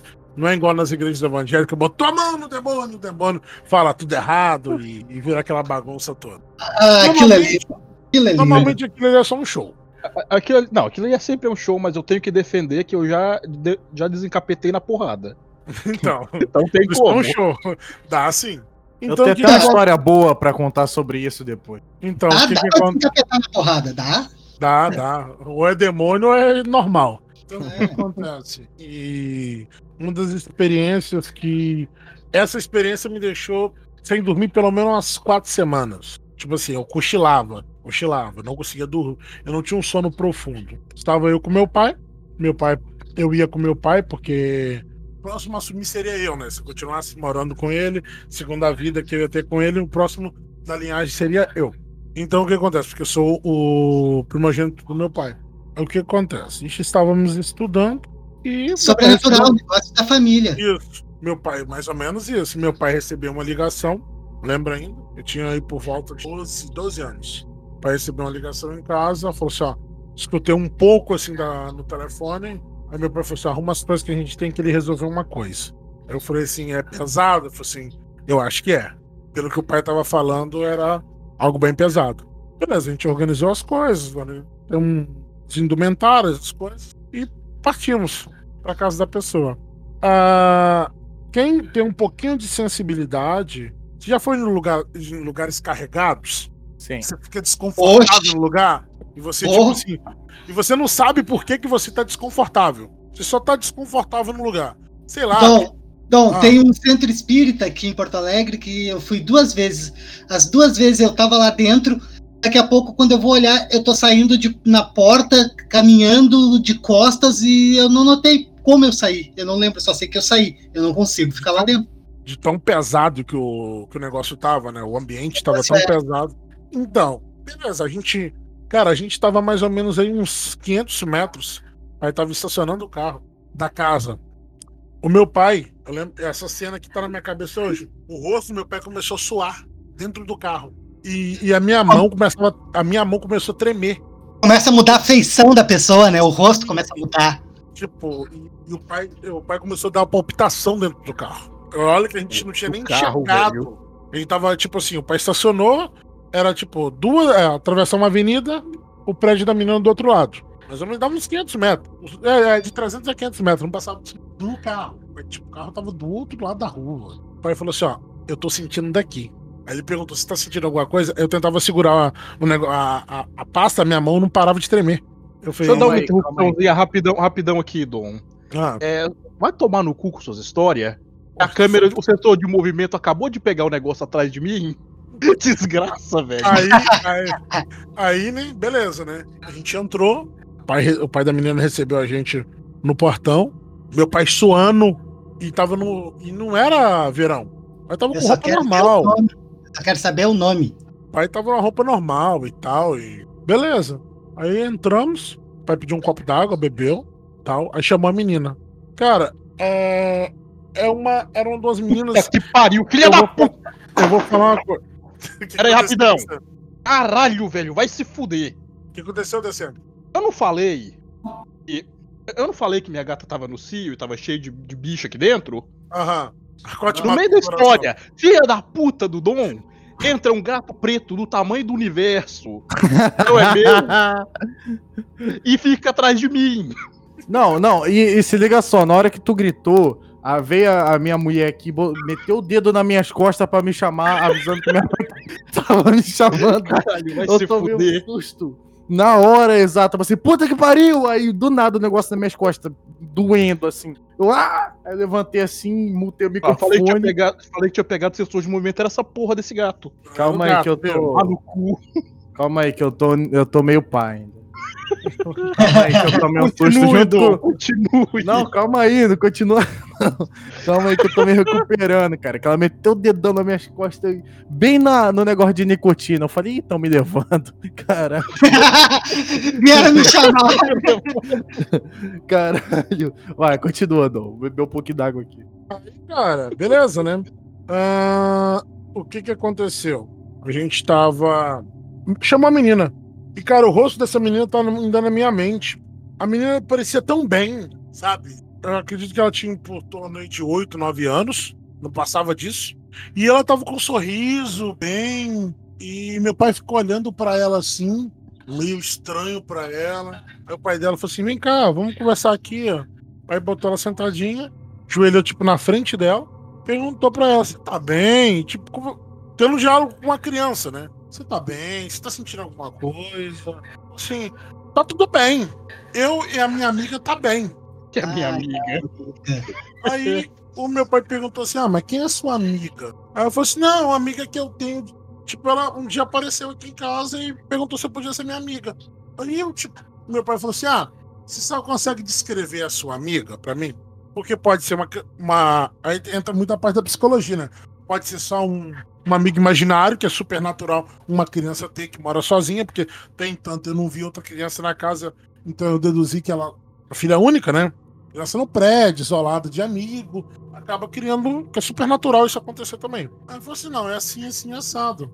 Aí beleza, pai continuou conversando com ela ali, eu acompanhando, e tipo, só observando, né? Aí eu, tipo, conversando ali com, com o pai dela, eu falei assim, aqui, ela tá tendo alguma atitude estranha? Aí meu pai conversando com ela na sala, eu fui até a cozinha com o pai, tipo, o cara tava com tanto medo que tava conversando com uma criança de 12, 13 anos, que era eu. Aí ele falou assim, olha, tem duas noites que ela conseguiu entrar dentro do nosso quarto com a porta fechada. Caralho. Eu falei assim, como assim? Sim, é, ela dorme no quarto dela e a gente tem mania de virar a chave. Mas quando ela acorda de madrugada, querendo alguma coisa, ela dá uma batidinha na porta ou ela liga por aqui. Ela tinha tipo aquele babá, sabe? Na beirada da cama. Ela falou assim: ó, tem um, um babá aqui na, na beirada da cama que qualquer coisa ela fala comigo por aqui. Ela- As babá eletrônicas, aquelas. isso, desde criança sempre foi assim. A gente nunca quis que ela dormisse no quarto pra ela aprender desde novinha dormir no quarto. Sempre que ela quer alguma coisa, ou quer ir no banheiro, ou, ou acorda, a gente sempre deixa uma luz acesa pra ela. Ela acorda, ela só chama a gente aqui. Aí ela apareceu duas vezes dentro do quarto com a porta fechada. Aí eu falei assim: a minha mulher acredita que eu não fechei a porta, mas eu fechei a porta. Porque eu faço isso no automático. Eu entro pra dentro do quarto, vou ao banheiro, viro a chave e vou pra cama. Eu, não- eu falei, ah, tudo bem. Meu pai lá conversando com ela. Conversando com ela. É o capiroto, né? Vamos ser sinceros. Justamente. É. Aí eu conversando com. Meu pai conversando com ela. Cara, aí me deu um cagaço. Aí me deu. O meu pai é um negão de quase 2 metros de altura. Caralho. Pesa aí mais ou menos aí uns. Pesava naquela Uns cinco arroba. Uns 130 quilos tranquilo. 130 quilos tranquilo. Tranquilamente. Cara, o meu pai tava ajoelhado assim. E, a menina falou assim: a minha amiga pediu pra você ir embora. Ai, a amiga não gostou da presença. Isso. Ela falou que você é uma pessoa ruim. Sim, claro. Aí o meu falou, não, eu não sou uma pessoa ruim. Ah, minha amiga falou que é. E, cara, isso me deu medo.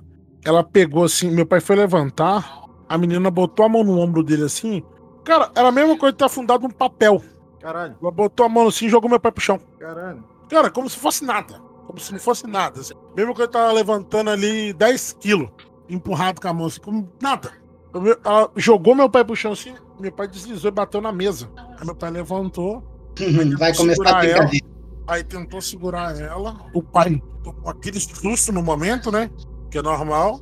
E ela começou a gritar: sai daqui, eu não quero você aqui, eu não quero você aqui, eu não quero você aqui. Aí meu pai segurou ela pelos braços. Aí chegou no ouvido dela, falou um- uns negócios e ela meio que apagou. Crux Sacra City Rimming Lux.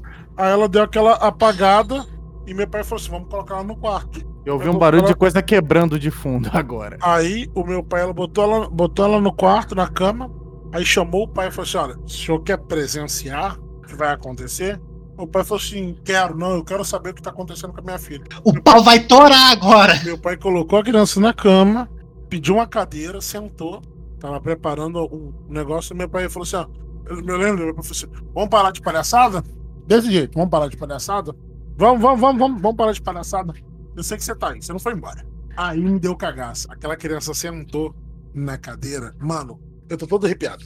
O rosto dela virou tipo como se fosse um rosto de um velho. Ô, Dom, só uma Oi. pergunta. Você seguiu o ritual romano, aquele? Cara, ele seguiu o ritual judeu. Hum, tá. Aí o que acontece, cara? Ela sentou. Falou assim: senta, senta, para de show. Para de gracinha, senta. Ela sentou. Cara, a feição, aquela menina bonitinha.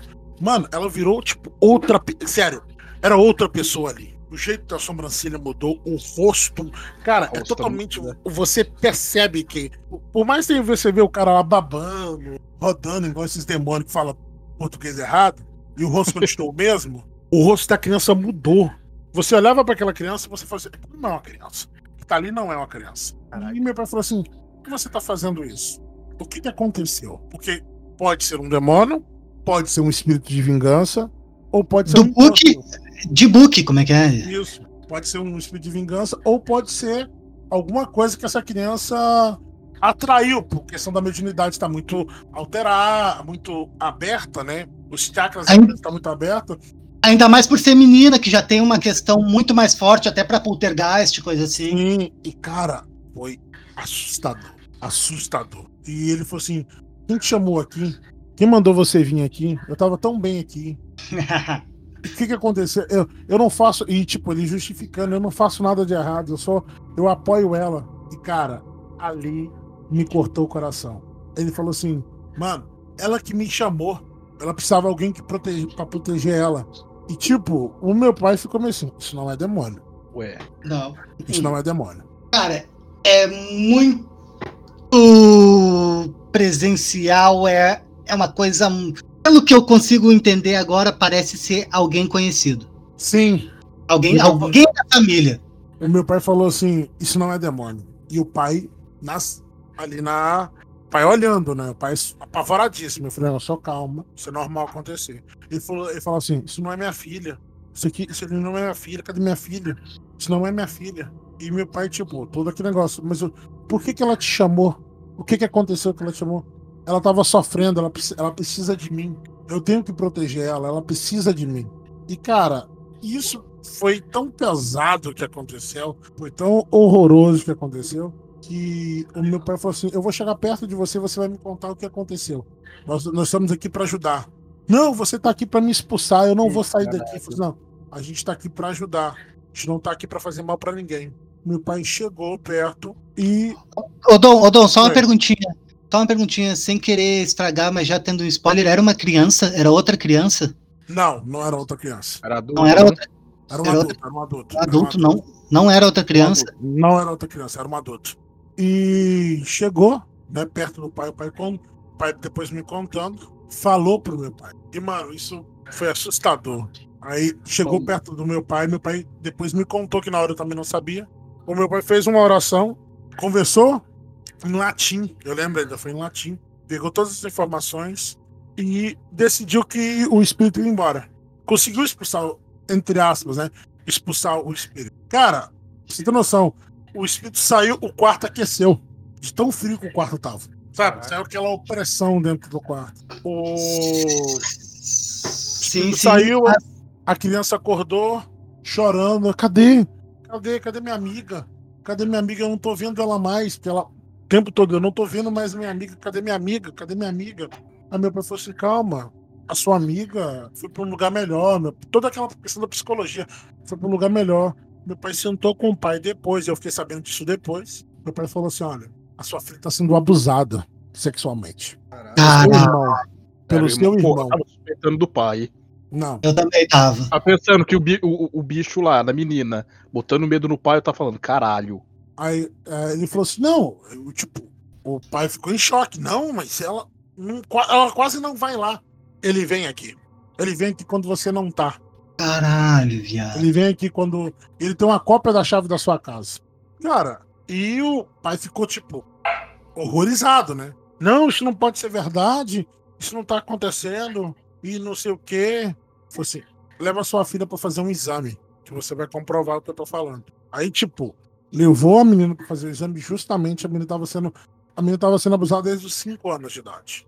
Puta que filho da puta, caralho. Desde os 5 anos de idade. A criança estava sendo. A criança, ela criou um medo tão grande que depois ela falou que apareceu um senhor na casa, depois de alguns dias, na janela. Diz ela que ela olhou, a criancinha estava do lado com esse senhor, dando tipo tchauzinho pra ela. Entendeu? Aí ela pediu pra descrever a criança. A, cria, a criança e o, e o senhor. O senhor era o tataravô dela. Caralho, eu não te falei que tinha uma criança e o velho era parente, viado. Era, da era, um, era um tataravô dela. Porque ela descreveu e tinha um- uma peculiaridade na família desse rapaz. Eles tinham uma mancha no pescoço, entre o pescoço e o queixo, que era aquelas manchas hereditárias, tá ligado? Sei. Ela- Em forma de e ela- estrela. E ela, não, não, era só uma mancha mesmo. Ah, E a criança comenta. E a criança comenta. Ah, o, ela lembra ainda que eu tive lá. Ah, o, o moço que eu vi, ele tinha uma mancha assim no lado esquerdo do pescoço, que é até o queixo. Aí ela, ele pegando aquelas, sabe aquelas fotos barra desenho da época, falou assim: Sim. esse senhor aqui foi esse aqui. Que ele tinha guardado na casa da, da mãe dele. Cara, isso foi uma das histórias que me deixou mal. Me deixou real muito. Porque eu nunca senti. Tipo, dava pra você sentir o ódio que a pessoa sentia. Aí depois também você. Depois disso a gente. não tá. A, a avó contando, né? Depois a gente pegou um- alguns relatos. Por que, que o cara tinha tanto ódio disso?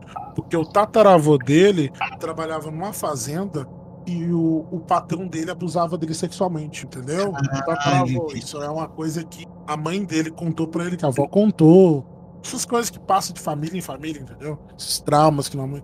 Então, tipo assim, ele tinha tanto ódio disso e viu uma criança sofrer isso que ele se materializou praticamente como um espírito de vingança. Entendeu? Na criança, ele, ele ia, digamos assim, foi uma das poucas possessões que eu vi que não foi uma possessão maligna, entendeu? Foi um Exato, é uma posição benigna no caso. No caso, ela Isso.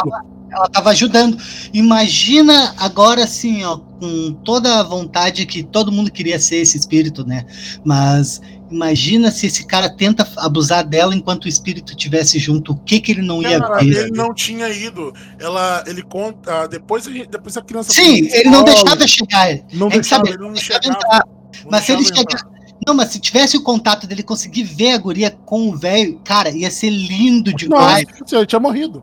Ele tinha dado um. Ia ser de hoje, né? Cara, Não, ia infartar, ele ia ter um derrame, um infarto, um Não, AVC na hora. E tipo assim, eu nunca assim, eu, é, eu nunca vi tanto ódio. Aí depois eu entendi o ódio. O ódio era justificado depois que você entende a história por trás de tudo que aconteceu. Você fala assim, porra, esse ódio tem motivo. Já tinha um, um histórico familiar de abuso sexual. Com Imagina você ver o seu sangue sendo e eu- abusado de novo. E agora, e agora eu vou te dizer, no caso, esse tipo de possessão, entre aspas, é o mais difícil de lidar. Sim. Porque É, um espírito vingativo, um espírito com ódio, ele é muito. Não é que ele seja forte, mas aquela sensação, aquele ódio é tão grande que é difícil de conseguir e, ah, sumir com aquilo. Ele, aquilo ali fica, res, fica resíduo daquilo durante muito tempo. O que, eu, o que eu acredito hoje, tendo esse tipo, uma visão mais madura, é que o ódio do tataravô dele era tão forte contra o que o cara fez com ele, que abusava dele sexualmente na fazenda.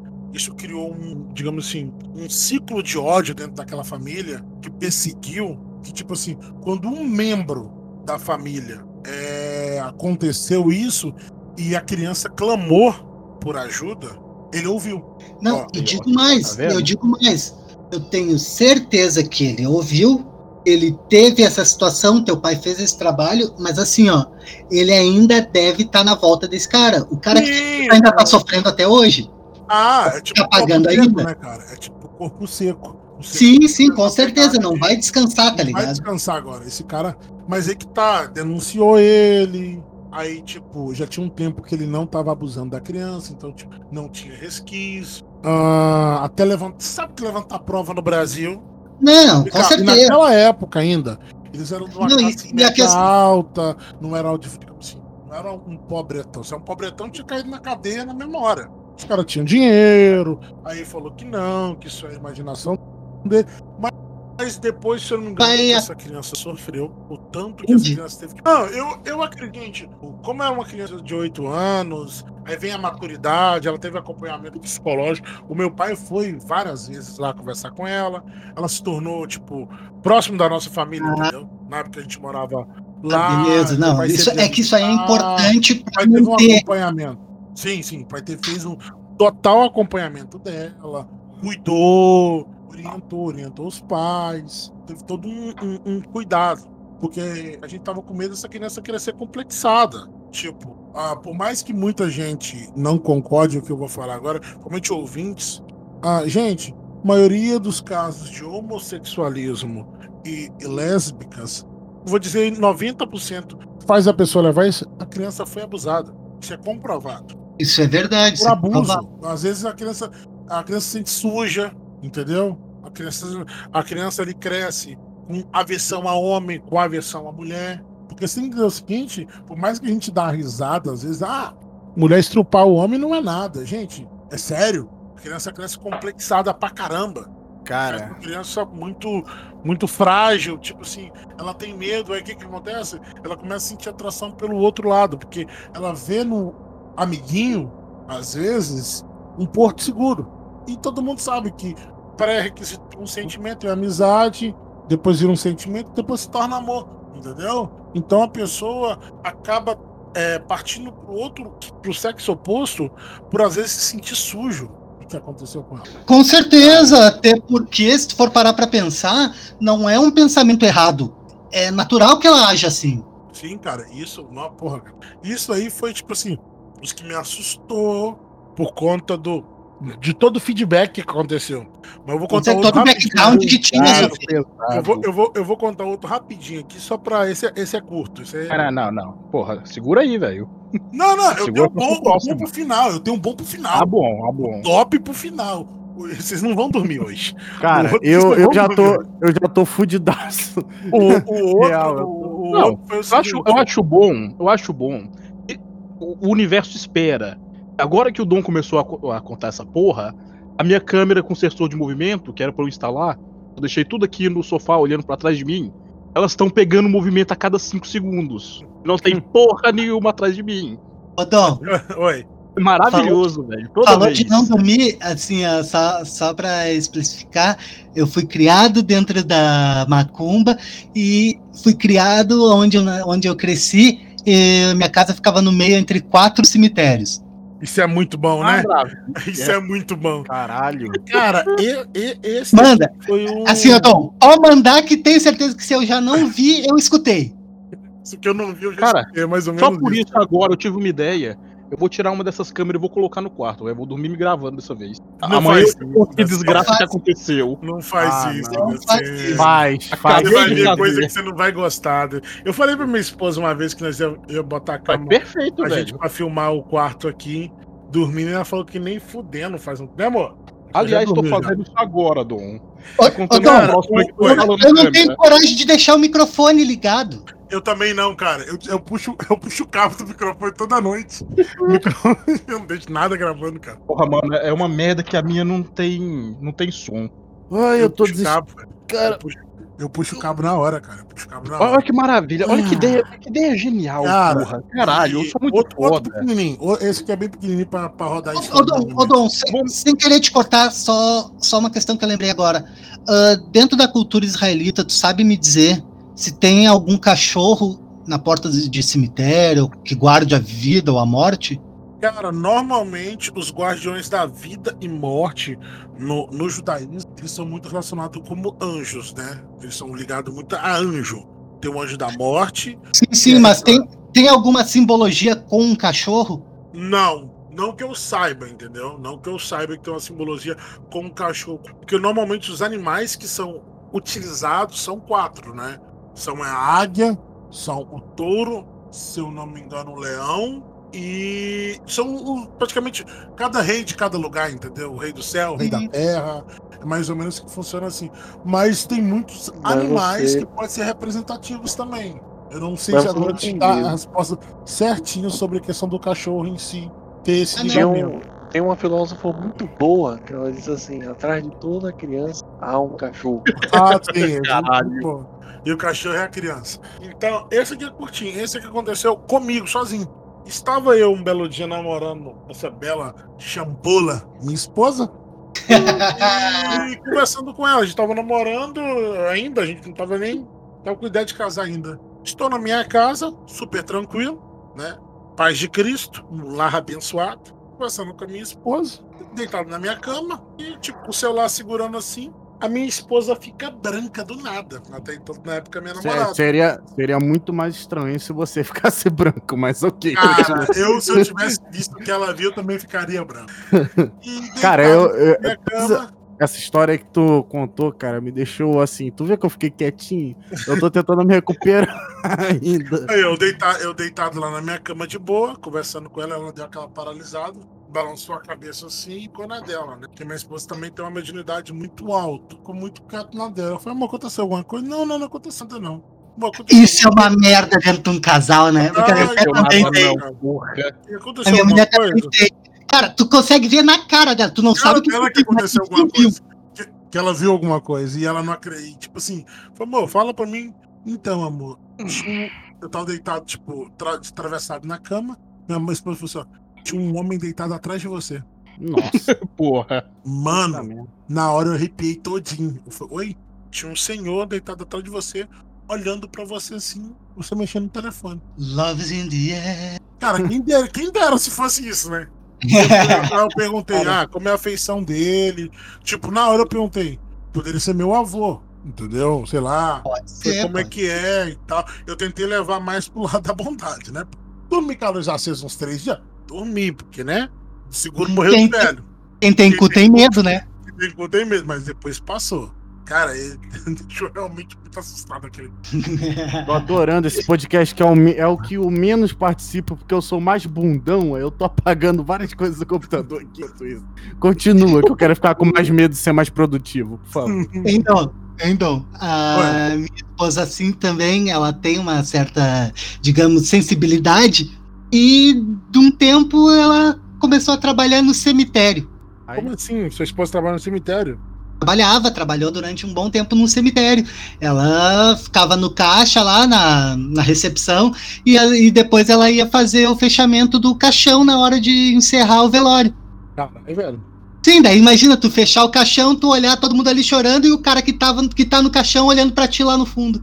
Caralho, cara, foi tu que é, fechou o caixão. O pior de tudo Cara, é isso. Acabou. Não, minha mulher era, era uma pedra. Uma pedra tinha mais sensibilidade do que ela. Ela já tava cagando pra gente morrer. A pessoa morrer, ela tava cagando. Porque ela vivia aquilo o dia inteiro. A pessoa chorando na volta dela, já tava puta da cara. Ela só ficava um pouco mais sensível quando era algum acidente de moto, que daí ela me ligava pra saber se eu tava bem. Pra ver se não caiu ela. Porque já tem histórico de relato todo de moto. Não, pra ver se não era eu, né? Ela, ah, acidente de moto, ela me ligava, tu tá bem? Tô, tô bem. Ah, então tá. Foda-se. Vamos combinar que jogou uma moto na, no poste pra gravar um podcast e sempre duvidar, né? Caralho, explanou. Explanou. Pra gravar com você e jogar moto. Porra, velho. Brincadeirinha, brincadeirinha. Ele é, ele é sensível, você vai falar isso? Humor do bom, humor. O humor do bem. O humor do bem. O bom Ô, que eu não precisei falar nada. Oi, Ô, Dom, ô, Dom, qual é o limite do humor? Zoar os amigos. O limite do humor. Esse aqui é o Você último episódio que eu participo do Esquadrão, tá, pessoal? Valeu. Ele é muito sensível, velho. Quando sair, fecha a porta. Caralho, é mais sensível que minha mulher que TPM. Ele é mais sensível do que o Pariu. Vitória. Nossa, Zé. fui longe, fui longe. Essa pegou, Foi essa gratuito. pegou pesado, né? Conta Foi mais uma gratuito. pra nós aí, conta mais uma pra nós aí. Agora é a vez do, do Cafa, né? Eu, É, não, É, peraí, não é o Cafa, Rafa não. tem É história. o Luca. eu tenho, eu tenho história. Eu tenho. Então. Primeiro é o Cafa. Luca, porra, é a vez do Luca. Tá, então vai Eu lá. só que queria dizer uma coisa. Eu achei que foi deselegante essa brincadeira do Cafa, porque o Larus não sabe o que que é isso, tu fica falando essas coisas na frente dele. Desculpa, a gente trabalha com inclusão. Ô, Laros, Oi. o Clitóris é uma lenda urbana que as pessoas criaram. Meu Deus. Mas, Cara, eu já acho que isso é uma coisa demoníaca que os muçulmanos tiram das meninas quando elas nascem, cara. Isso mesmo. É isso mesmo. Na verdade, são O tribos africanas, nem tanto O muçulmanos. clitóris, o clitóris faz parte de um demônio chamado vagina que faz homens fazerem loucuras. A verdade é. Verdade. Uma coisa pra você, Não mentiu. Não mentiu. Claros, vou falar com você. Clitóris, se você tivesse me perguntado semana passada, eu tava na ponta da língua. Mas agora. Puta que o pariu. velho. Não, mas duas horas antes bora aí, gravação, velho. não. Mas é aí? Val. porque mulher tá Mas é aí, você, É a vez do Luca, mano. A vez vocês do Luca. escutam o Bora aí. esquadrão, vocês podem tentar ajudar no apoio assim, do esquadrão, pedir pro Não Dom, existe? Pro Dom deixar de ser preguiçoso e criar logo lojinha do esquadrão, né? Caralho. E é isso aí, pra quem escutou o esquadrão até aqui, quero agradecer a todos aí. Vamos finalizando Tá então. pra- finalizando o esquadrão, tá caralho. analisando o esquadrão, porra. Essa vez de novo. Duas histórias cada, porra. A gente chegou na metade. Nada, pô. Tá na metade do programa. E ainda tem mais outro podcast pra gravar. Ainda tem outro. Acho que o vai amanhã. Não, vai ser hoje. Eu Já quero não é amanhã? hoje. Cara, hoje. Ah, velho, eu não responde já, cara. Não tem outra história, Luca Peraí? Eu contei uma história de terror. Aí o outro cara veio com uma história aí que subiu o morro. O outro Mas história- errou, caralho. Caralho. Ele, naquela... ele poderia morrer, caralho. Você acha que eu não Porra. senti terror naquela hora, não? Cara, o cara é carioca, viado. Como isso não é terrorismo? É, Mas é justamente muito por terror. isso, ele é carioca, ele é acostumado a passar por isso. Deveria virar uma coisa normal. É, tu, tu pode contar uma história Sim. quando tua rede É rolou, ué. Caralho. É o rolê que é em cima de você, deu uma rolada. assim. Eu sei qual que é o, eu sei qual que é o terror do baiano, sou eu que tá vindo trabalhar. Acordou assustado. Só, Misericórdia. Judeu, né? Isso aí não é nem, não é nem sonho, é pesadelo. Você pesadelo. Só judeu, acordou na né? Hora- Acordou na hora lá desesperado. Meu tio, sou eu que tava indo trabalhar. Sim, porque Cara. é a sua raça que faz a- o Oriente Médio tá daquele. Mas enfim, vamos Caralho. então contar uma história aqui. É, Porra, surpresa, tá todo mundo falando aqui pra mais de uma Duas horas? caralho. Não. é, acabava numa história de cada. Se- Não, eu, eu, eu, eu, eu Não, vou mas deixar pra... sempre é duas, mano. O outro que você participou também era duas. Duas, caramba. Não, mas o outro eu só, só, só fiz uma participaçãozinha, cara. Mas, cara, Ele é eu, eu, dodói, gente. eu Não eu, eu não posso ser o último então? não Ou tem. fui o primeiro, vou ser o Você não último então. É, se você não tem história, não tem problema, cara. Uma história tá bom, vai, passa pra outra. tem- Não, eu tenho uma história, Tá bom, o problema é que eu não Então lembro. conta, porra. Então conta. Você tem história, conta. É que eu Ah, não tu lembro, acha que é fácil de inventar assim agora, na hora?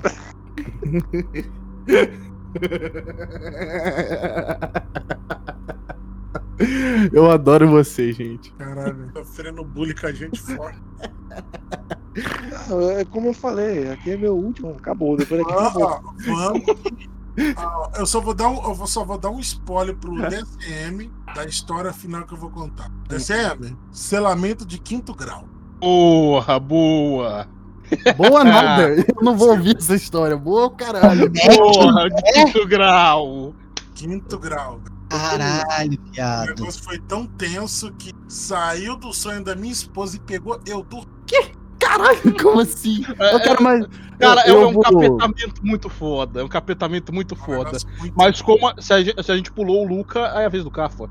É, Ai, fodeu. Tá bom, beleza, vamos lá. Deixa eu pensar numa outra história que eu passei risco de vida.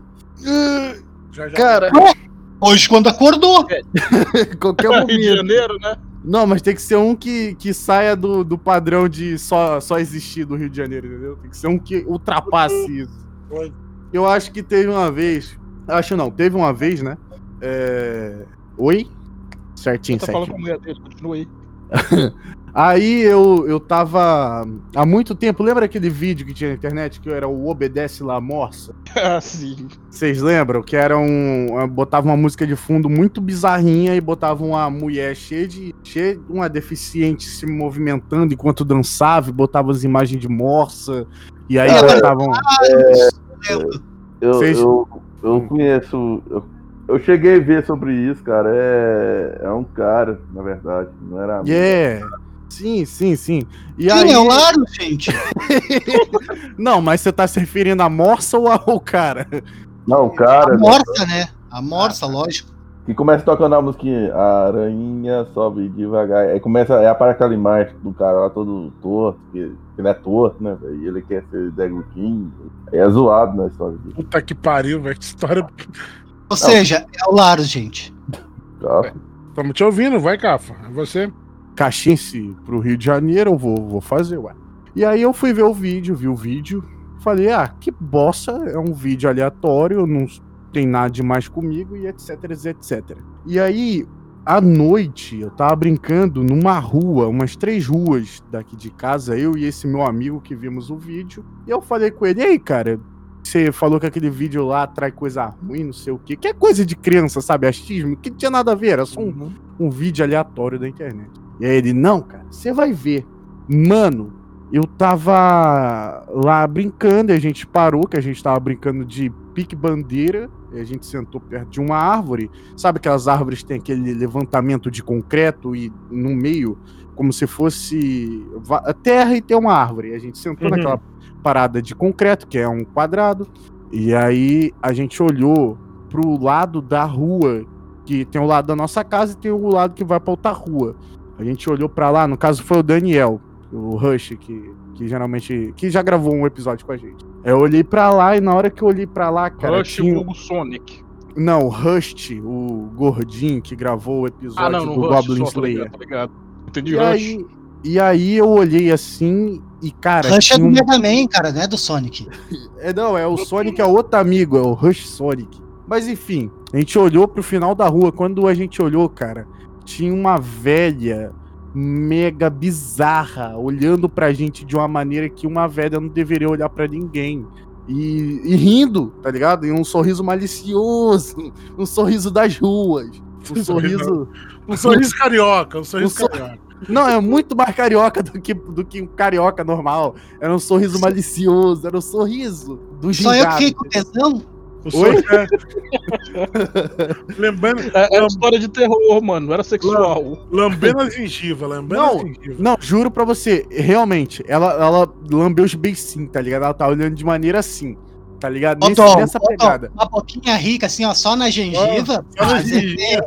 Tem- Oh, Pô, tem seu valor, gente. Tipo goiabinha, tá ligado? Você corta a goiaba no meio e passa. Coisa, pô. Isso aí é só pra quem é da, isso é só pra quem é da fazenda. Não, Pra e, quem na goiaba, hein? e nessa época, nem existia iPhone, né? Pra gente poder ganhar.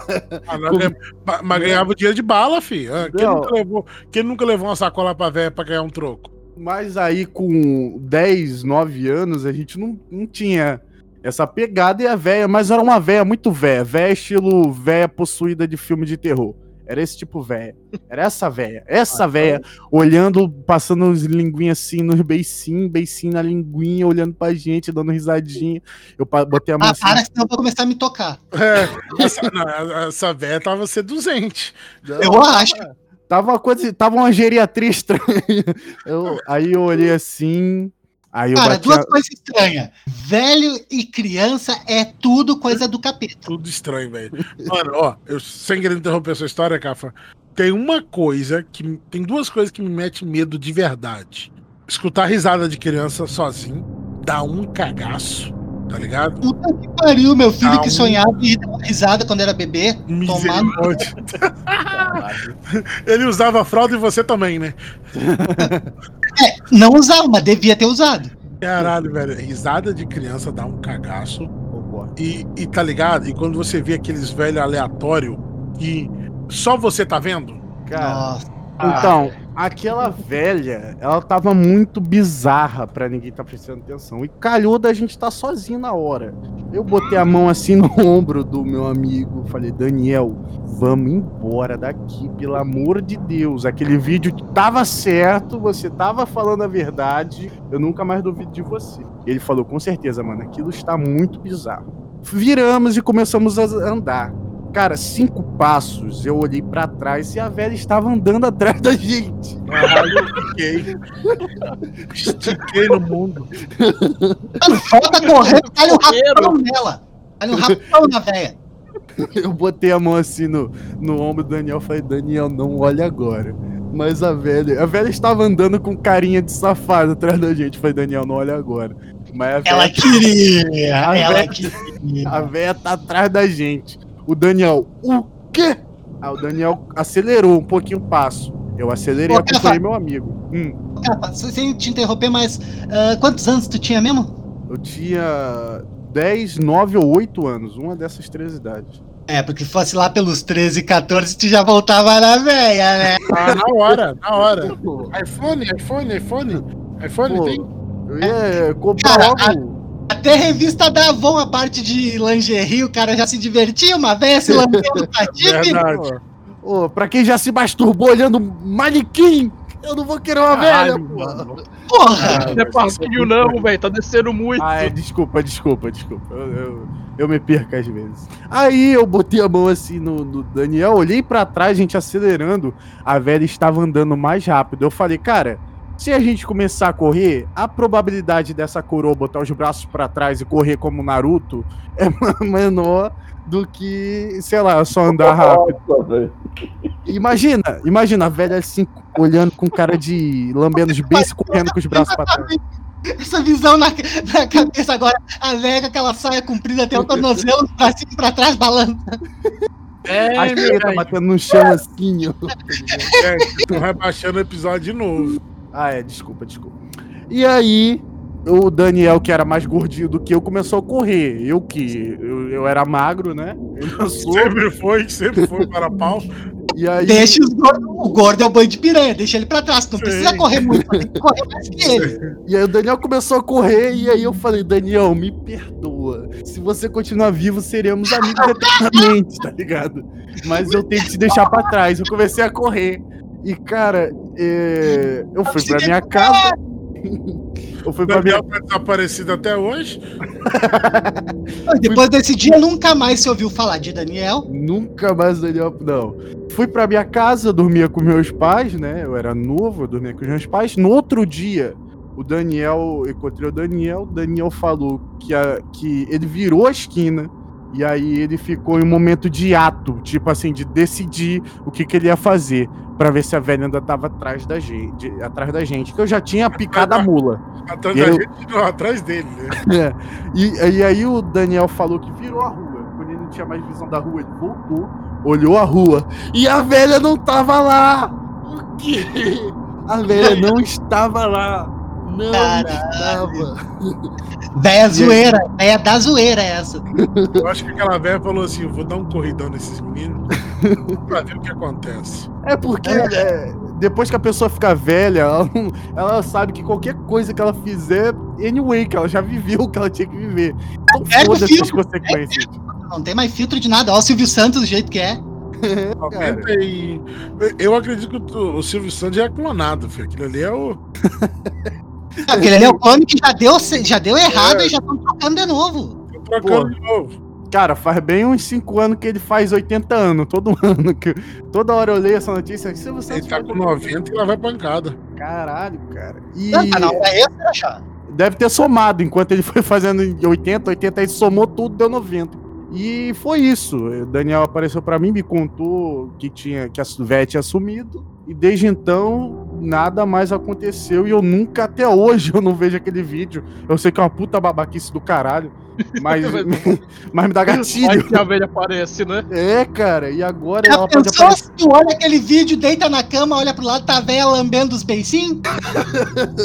Nossa, cara. Que Jesus, amado. Imagina, na tua cama tu não tem pra onde fugir, cara. Tu vai ter que encarar a véia. Vou ter que ganhar um iPhone. Porque PS5. a, a julgar o tempo. A julgar o tempo. A, a, a velha morreu, então vamos fazer.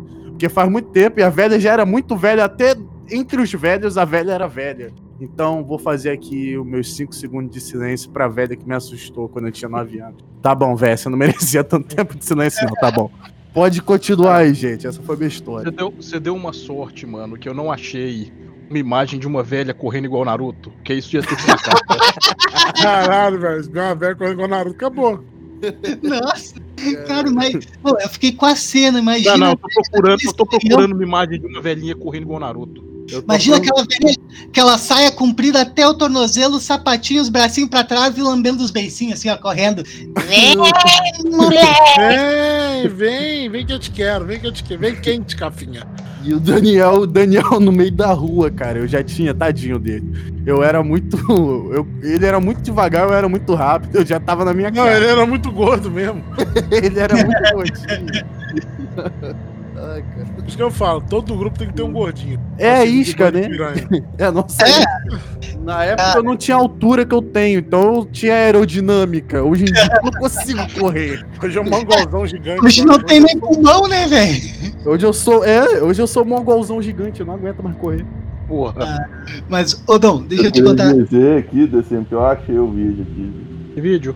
da, La Morsa? da, da véia correndo na Mentira. Só que Cara, se achou, me correndo- manda, me manda o link disso. tá, tá no zap lá, cara, no grupo. Só que Pergunta correndo é- na velocidade tosca. Cara, a pergunta é: que deep web do caralho que o Larus anda, gente? Não, o Larus, não. O Larus acha umas coisas que só ele, cara. Cara, realmente tá Não, aqui. e olha que eu tô procurando. Eu tô Cara, procurando e eu eu não tenho medo do Larus. Larus não devia ter acesso à internet, gente. Cara, Porra, a próxima história de terror, eu conheço o Larus. Porra, essa foi pesada, hein? Conheço um amigo que conhece várias coisas. Nada, velho, sou mó de boa. Beleza. E, e você, Ah, Larus, é tem minha mais uma vez, história pra nós. Ah, é o DCM, é o DCM. Pra nos acalentar, DCM. Então, só uma coisa que eu tenho que fazer antes, que é. Pronto. Agora a, a minha, qual que era? Ah, é. Ele derrubou quem? Ele derrubou quem? Eu derrubei ninguém, não. Mas não, essa aqui eu já contei, eu contei no Sural Talks, velho. Exclusivo do Sural Talks até agora. Quem é que Que grava foi essa a minha primeira. então. Mas que foi a primeira experiência que eu tive. na verdade, segunda, mas de fato a primeira. Eu tive. a primeira é a com uma segunda é a primeira? decide, viado. Tá, tá me deixando confuso. Porque a primeira, a primeira não é uma experiência. A primeira eu tava. Meu pai me chamou pra ver estrela cadente, eu olhei pra cima e passou um disco voador. Foi isso. Ah, Então foi a primeira, mas foi uma. Conta. É, mas é, então tá, segunda. Isso foi em 5 de janeiro de 1997, Caralho, às você 8 sabe e meia da é noite. real. Aí é verdade. Agora Se tem data é verdade. Se tem data é verdade. É porque eu tenho uma foto desse dia Caralho. e tem a data em amarelinho do lado, tá ligado? Tem data e hora. Mas então, também foi, era aniversário do meu irmão. De, porra, agora deu um branco, mas eu acho que era de 4 anos. Na época eu tinha 7. Filha da puta, entra de novo que não.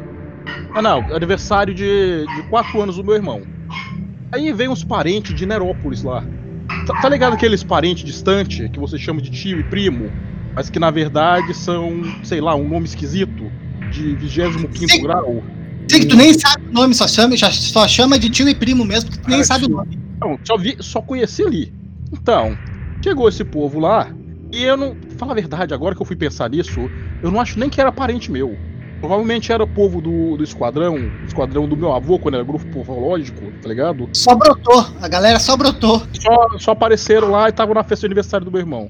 Eles apareceram lá no dia da festa. Aí esses caras tinham duas filhas, é, adolescente já.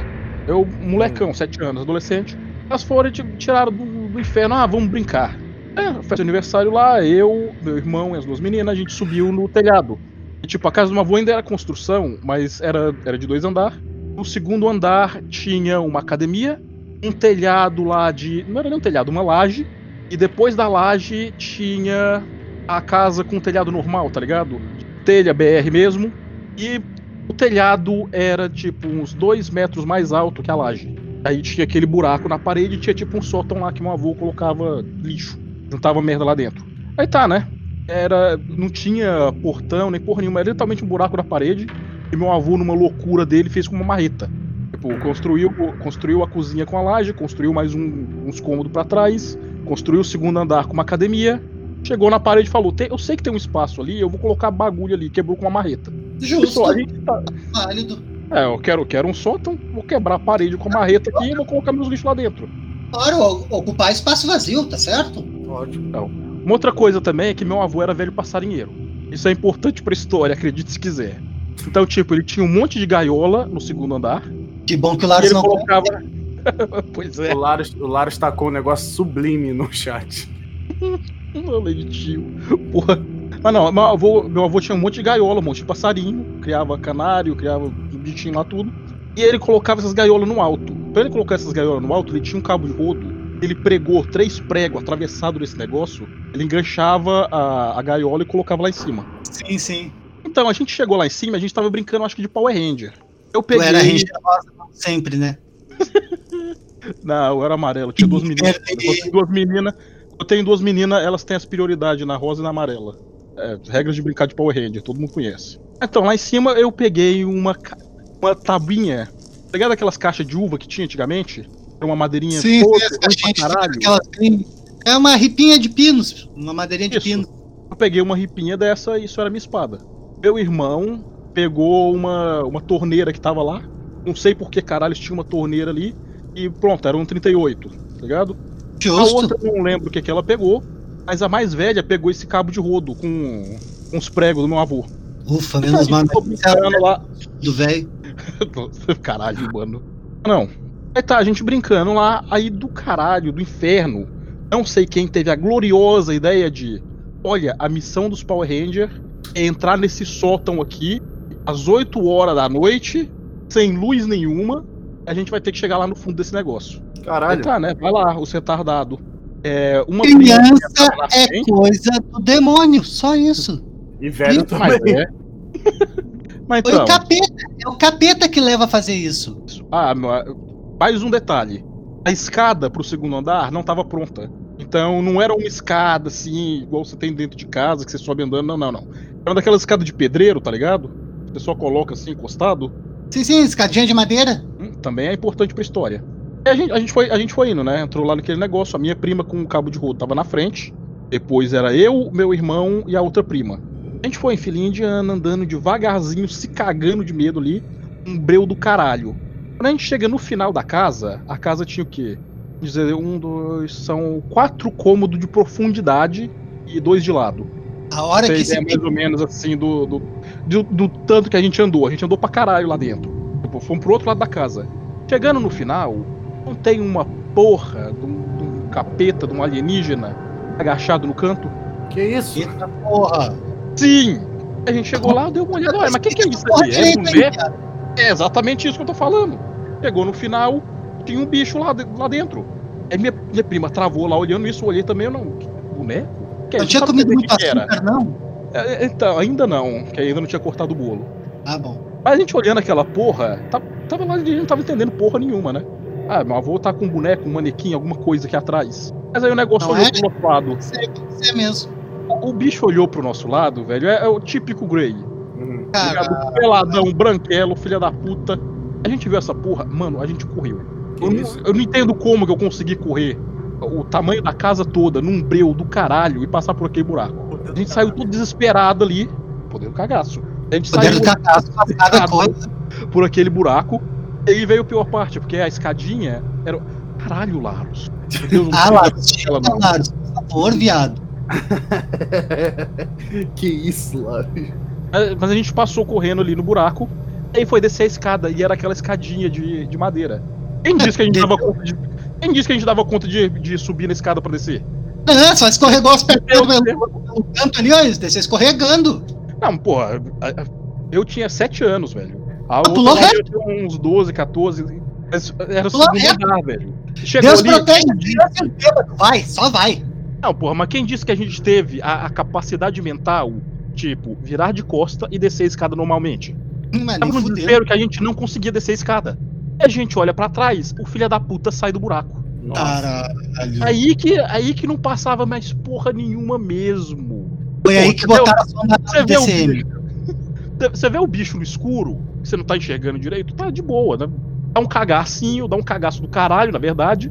Mas, ah, talvez eu vi errado, talvez era sombra. Agora, quando o bicho sai na luz do poste, aí não tem mais desculpa. Foda. Mas é, cara. essa porra saiu, a gente desesperado, gritando. Minha prima pega esse negócio que tem os três pregos e arruma uma paulada no peito desse bicho. Justo, gostei dessa prima. Tacou a paulada nessa porra. Aí o bicho ele não gritou, não fez nenhum barulho, mas desceu um sangue tipo preto. E ele subiu pra cima do telhado e correu pro lado da rua. Ué. Nisso, a gente desesperado, gritando, até que meu avô, o povo lá, meu avô, meu tio, subiram a porra da escadinha pra, pra socorrer a gente. Acreditaram na gente? Porra nenhuma. Só quem acreditou Caralho. ali foi meu avô que manjava dessas porra. Ô, ô só as primas, depois de você. Você ainda tem contato com elas? Elas comentam esse, essa coisa? Hoje em dia ainda? Esse que é Não, esse que é o problema, né? Eu não tenho contato com o povo lá de Nerópolis. Ah, rapaz. Nunca mais, nunca mais vi, nunca mais foram lá. Na verdade, eu fui na, eu fui na chácara delas, que depois eu descobri que a chácara era do meu avô, eles só moravam lá. Eu fui na chácara lá uma vez, mas eu não vi as meninas, eu vi o pai delas. Ah, rapaz. Mas nem WhatsApp, é, Facebook, você não tem não, é, não. Cara, 1997, velho. Não, hoje, cara, hoje. Não, porra. Ele acabou de dizer que não tem mais contato com elas, Dodói. Ah, não. tô de boa. Não, Cara, mas aí, na- na real. disso, o avô real. contou do esquadrão dessas porra, começou a me levar em vigília nessas, nessas porra pra procurar ET e começou essa desgraça desse podcast. Cara, assim, ó, Caralho, cara. bem a real pra vocês, na boa. Apareceu capiroto na minha frente, com esse eu sei lidar. Eu me entendo. Agora, o que que eu faço com uma porra de um ET, carai? Minha mentalidade é o contrário. Aparecer um ET na minha frente, eu posso com uma porrada de carne. Agora, se aparecer o capiroto, que caralho que eu faço? Soco gospel? Não, com ele eu desenrolo. Com ele eu desenrolo, entendeu? Com ele a gente troca uma ideia. Agora o capeta eu vou saber se eu vou conseguir bater naquela porra. E outra, se eu bater, se ele bate mais forte que eu. Aí é, é realmente, olhando pra esse ponto, ele tá correto. Não, não, Ah, calma. A parte mais complicada disso aí que a gente tá falando, o problema é que é o seguinte, a gente, né, acha, acha que vai agir com coragem. Cara, ah, tirando aí o Alan, que já tem alguma experiência com sobrenatural, o DCM, cara, mas eu acredito que dificilmente a gente vai ter o ímpeto de ir pra cima, ou vai travar ou vai correr, porque isso é instintivo. Cara, você tá vendo algo que transcende tudo. tudo. Não, tu até pode ter algum tipo de reação se tiver muito perto, ter a reação de afastar, ter aquele ataque pra afastar. Aí até é possível. Mas se tu tá a uma distância que tu não vai conseguir alcançar, tu não vai ter. Ou tu vai correr, ou tu te caga, ou os dois ao mesmo tempo. Ou você está cagando e correndo. É o meu caso, tempo. provavelmente. Cara, eu, eu falo particularmente com você. Dependendo da, da experiência, porque normalmente, a, todas as experiências que eu tive com o sobrenatural, assim, como eu contei do, do exorcismo, ele não veio assim, pá! Oi, cheguei! Entendeu? Ele foi Não. gradativo. O cagaço foi aumentando, mas você tava ali. Até a possessão se manifestar, você já tava, digamos assim, com o espírito pronto para aquilo acontecer. O problema é, tipo, você tá de boa passando. Mano, eu vou falar uma coisa que você, cara. A gente assusta com, às vezes, a gente assusta às vezes, tipo, com visto alguma coisa de relance. A gente assusta, fica meio Sim. assustado. Imagina, Sim. tipo, cheguei. Imagina, cheguei aí, Piote. Dá em mim. Mas assim, olha só, o que que eu. Quando, tanto é que tem essa questão do gradativo que eu venho há dias pensando que alguma coisa me traz a pensar nessa questão, tanto que chegou a ter essa gravação hoje, que é vir a questão de sobrenatural, de alguma coisa de religião, alguma coisa referente a espiritualismo. Eu venho há dias com isso na cabeça, eu tenho a sensação de que alguma coisa vai acontecer. Eu só tô E na é guarda. ruim, cara. E é ruim, né? É ruim quando você tá com esse sentimento que você não sabe. A minha esposa tem isso direto, cara. De tipo, E tu não sabe o que tem. ela não sabe o que tá acontecendo. Ela sente que vai acontecer alguma coisa. E É, isso namo- deixa ela, isso deixa Eu- ela agoniadaça, cara. Eu namorei uma garota que era assim, cara, que ela sentia as coisas antes de acontecer. Por exemplo, ela falava que sentia a presença do pai dela, que já era falecido antes de acontecer as coisas, e acontecia, tipo, era uma doideira, mano. E tipo, o bagulho de ela ser assaltada na rua, ela começar a chorar porque sentiu a energia do pai, o cara vê que ela tava chorando e ir embora com o carro, tá ligado? Doideira. É, que é complicado porque assim, ó, tipo, tu não tem noção do que que vai acontecer, mas tu sabe que algo vem. O Gustavinho, né? Essa é foda, viu? Cara, é o sentimento. Eu, eu particularmente, eu sou o meu. A minha sensibilidade ela é muito ligada a cheiro. Tipo, eu sinto o, a- o ambiente pra mim é o cheiro. Tem gente Muda, que né? Nó, cara, esses dias eu tava com. Bom, e tu entrar em casa, tu chegar em casa, tipo, tu não fez nada de diferente, não usou produto, não usou nada, chega em casa e tá um cheiro de flor. Sim, flow, que é tipo, normalmente é ligado à pessoa que tá morta. É, a minha esposa tem a. Qual é o nome, amor? A Padilha. Às Hum. vezes a minha avó tá fazendo, a avó tá fazendo trabalho, às vezes ela tá fazendo trabalho lá na amiga dela. Tipo assim, o cheiro de cigarro vem aqui em casa, aqui dentro. Alô, Certinho. Dona Maria. Aí eu não sei qual que é. Eu não, não manjo muito dos Paranauê dela, entendeu? E tipo, eu sinto o cheiro de cigarro aqui. Ou de vez em quando ela aparece na porta, no portão. Uhum. Tá tendo trabalho, alguma coisa, exceção, É ela eu- aparece aqui no portão nosso. É o que eu falei do- tá aqui, É o que eu falei do cara que aparece aqui na. que apareceu aqui de capa e chapéu, né?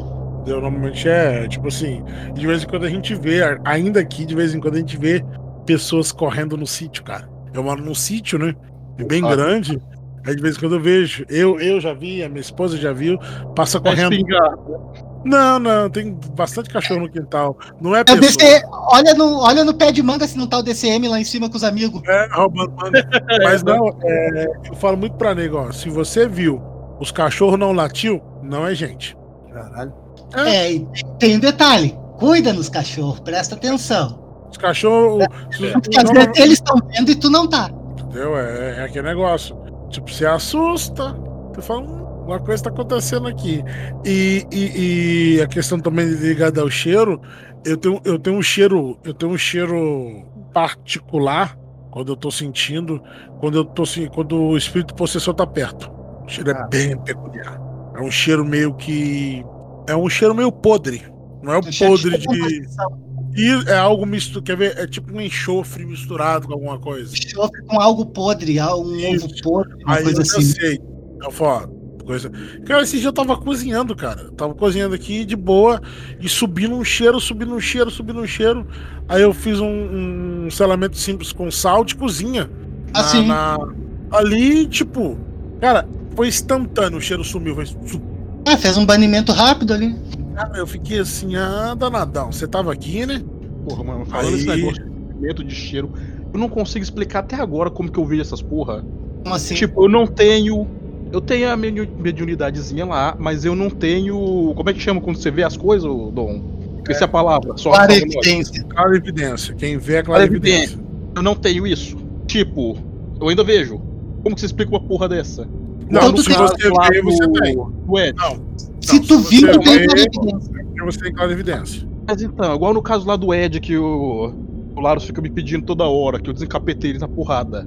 Realmente tinha um bagulho ali. Eu vi o, o redondo de, de luz distorcida passando, mas tipo, não era uma coisa, não era. Entendeu? Não pode ver, consigo ele entender não precisa aparecer com um formato único, um formato só, uma coisa. Eles não vêm, é, é porque normalmente assim, descendo. Ah, o espírito, Não, o que eu, tô, o né? que eu tô querendo dizer é que eu não vejo, tipo, um cara, assim, na minha frente, puff. Não. Eu vejo a distorção do espaço. Sei lá como é que eu posso explicar isso. Mas o C, o C quando ele se corrompe, isso é muito ligado na Umbanda, no, no Candomblé, o C quando ele corrompe, ele aparece de uma forma distorcida, ele nunca aparece. É a distorção do, do espírito dela, da, da pessoa, entendeu? É aquele negócio, a, a, a- a criatura tá virando um, um outro tipo de ser.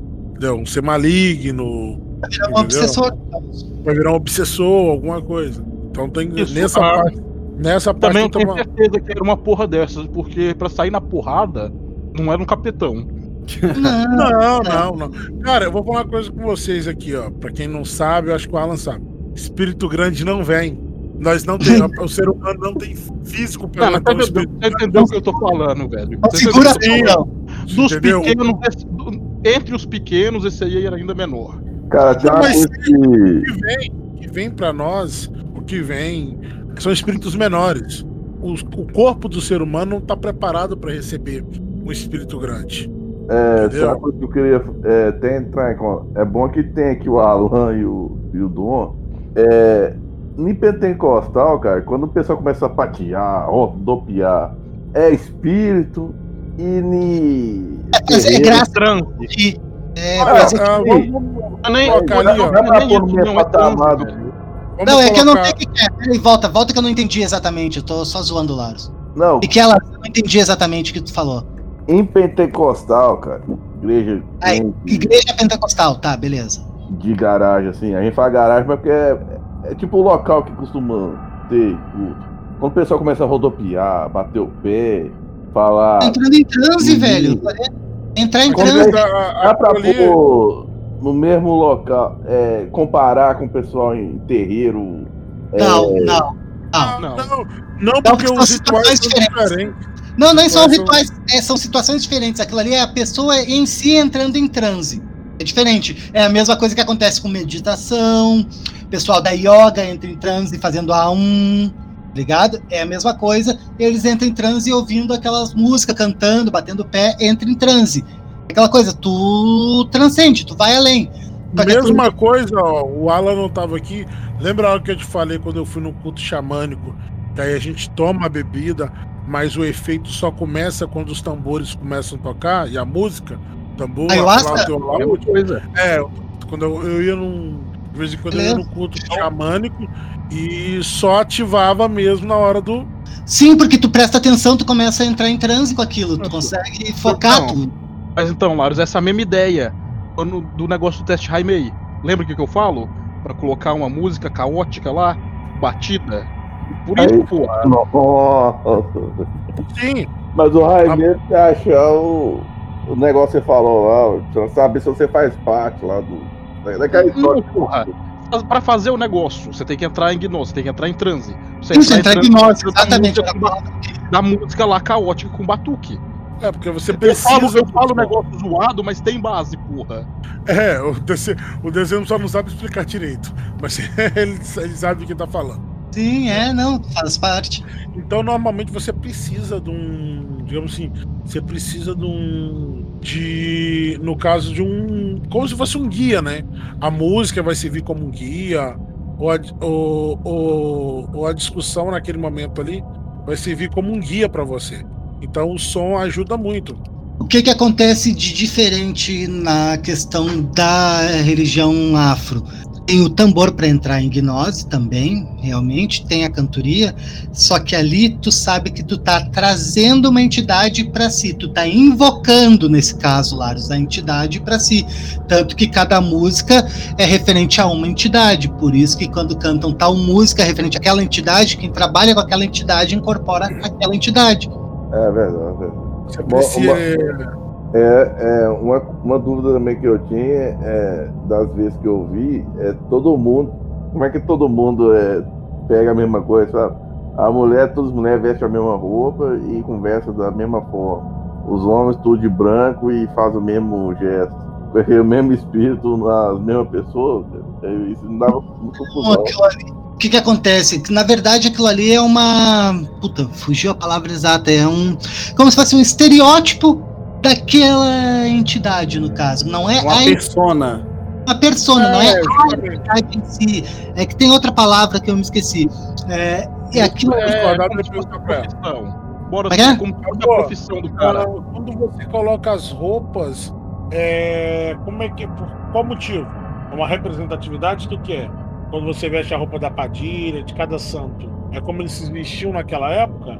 É como ele gostaria de vestir, como ele provavelmente vestia na época. É, na, É. é a minha, a minha está é- dizendo que o Umbanda é o branco, tem uma ligação por ser o branco. Tem branco de Oxalá, claro. Então ela tá. Não, mas eu estou falando mais é quando aquelas roupas características que cada espírito tem. Tipo, o chapéu, a roupa. É isso que é a dúvida deles aqui. Então, depois, Depois responder isso aí, é a vez do Alan de novo, hein? Isso, Alan, é com você, meu querido. Já deixa, Não. já puxa daí. Beleza, então. Puxando daqui. ah, por que, que eu perguntei anteriormente pro Dom se tinha alguma coisa a ver com cachorro? Por quê? Porque tem. Onde eu cresci, eu cresci na frente do cemitério israelita.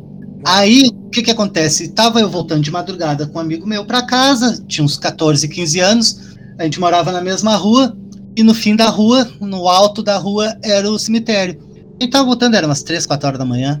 E tinha um cachorro lembrava lembrava um pastor belga, aquele pastor alemão todo preto. Ele estava parado na porta do cemitério, sentado com uma coleira e uma corrente. Quando ele viu a gente, ele começou a descer a rua correndo. Só que ele não era um cachorro grande. Ele era um monstro. Ele era, do ta- era um cachorro que tinha o tamanho de um cavalo. Tá? Caralho. Ah, velho. Sim, ele era muito grande, ele, era do tamanho de um cavalo. Aí ele vinha correndo, a gente entrou no portão da casa desse meu amigo e entrou e virou correndo pra dentro de casa, entrou em casa, fechou a porta e nem olhamos pra trás.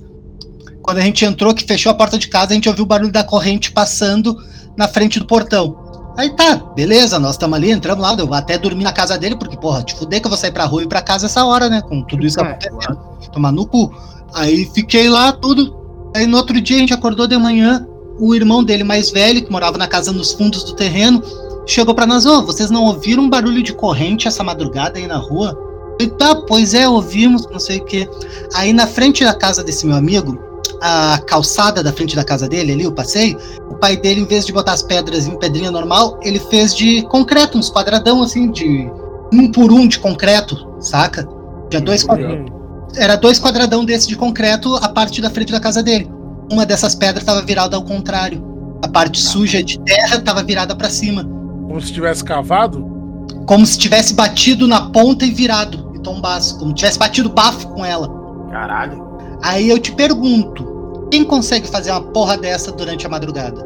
E outra, por mais louco que seja, tem que ter pelo menos uns 10 bonecos pra virar uma porra de concreto daqueles. Sim, eu sei, daquelas pedrões de concreto. Sim. E qual a loucura da droga que tem que estar pra conseguir pensar em virar aquela porra? Não tem lógica. Só tem lógica. Porra, às vezes o cara só tava lutando contra o palhaço pedófilo, né? Ou, ou era aquela velha correndo que chegou até lá. tá? Cara, eu acho. Porra, cara, tu não pegou a referência, velho. Cara, o que eu pensei é. Cara, passou. Aquele cachorro passou correndo e virou aquela porra da pedra na corrida. Só que ele era um cachorro muito grande, eu não tenho. Eu não sei expressar a dimensão dele. Eu, a única coisa que eu consigo comparar é um cavalo. Sei que uma vez eu fui tentar entrar no cemitério pelos fundos pra pegar a bola que a gente tava jogando bola e caiu lá dentro. E era de noite, eu fui pular no muro do cemitério e no que eu pulei eu só vi um latido e uma pata gigante, assim, ó. Acho que a pata dele tinha mais ou menos o tamanho, assim, em diâmetro de uma tampa de bueiro. Eita porra!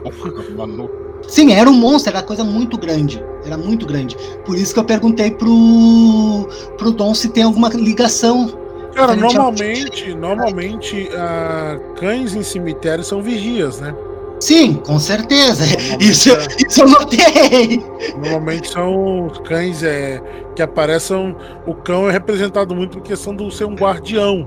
Sim, é, até pensei, se essa porra aqui fosse um cemitério grego, ia dizer que era o Cerberus essa merda. Sim, mas a, a questão do, do justamente de ter um guardião é interessante, tá? Interessante ter um É. guardião ali. Provavelmente alguma coisa. A, ou alguém ou alguma coisa estava acontecendo ali. Aquele Acontecendo guardião não. tá ali. Ali aconteceram muitas coisas já, já vi muita coisa dentro daquele cemitério, de a gente ir brincar lá quando criança e tu sair correndo e tu vê um, só vê aquele vulto, aquela mão escura te puxar, tu cair dentro de um buraco que foi acabar de cavar pra enterrar alguém. É, Sim. acontece.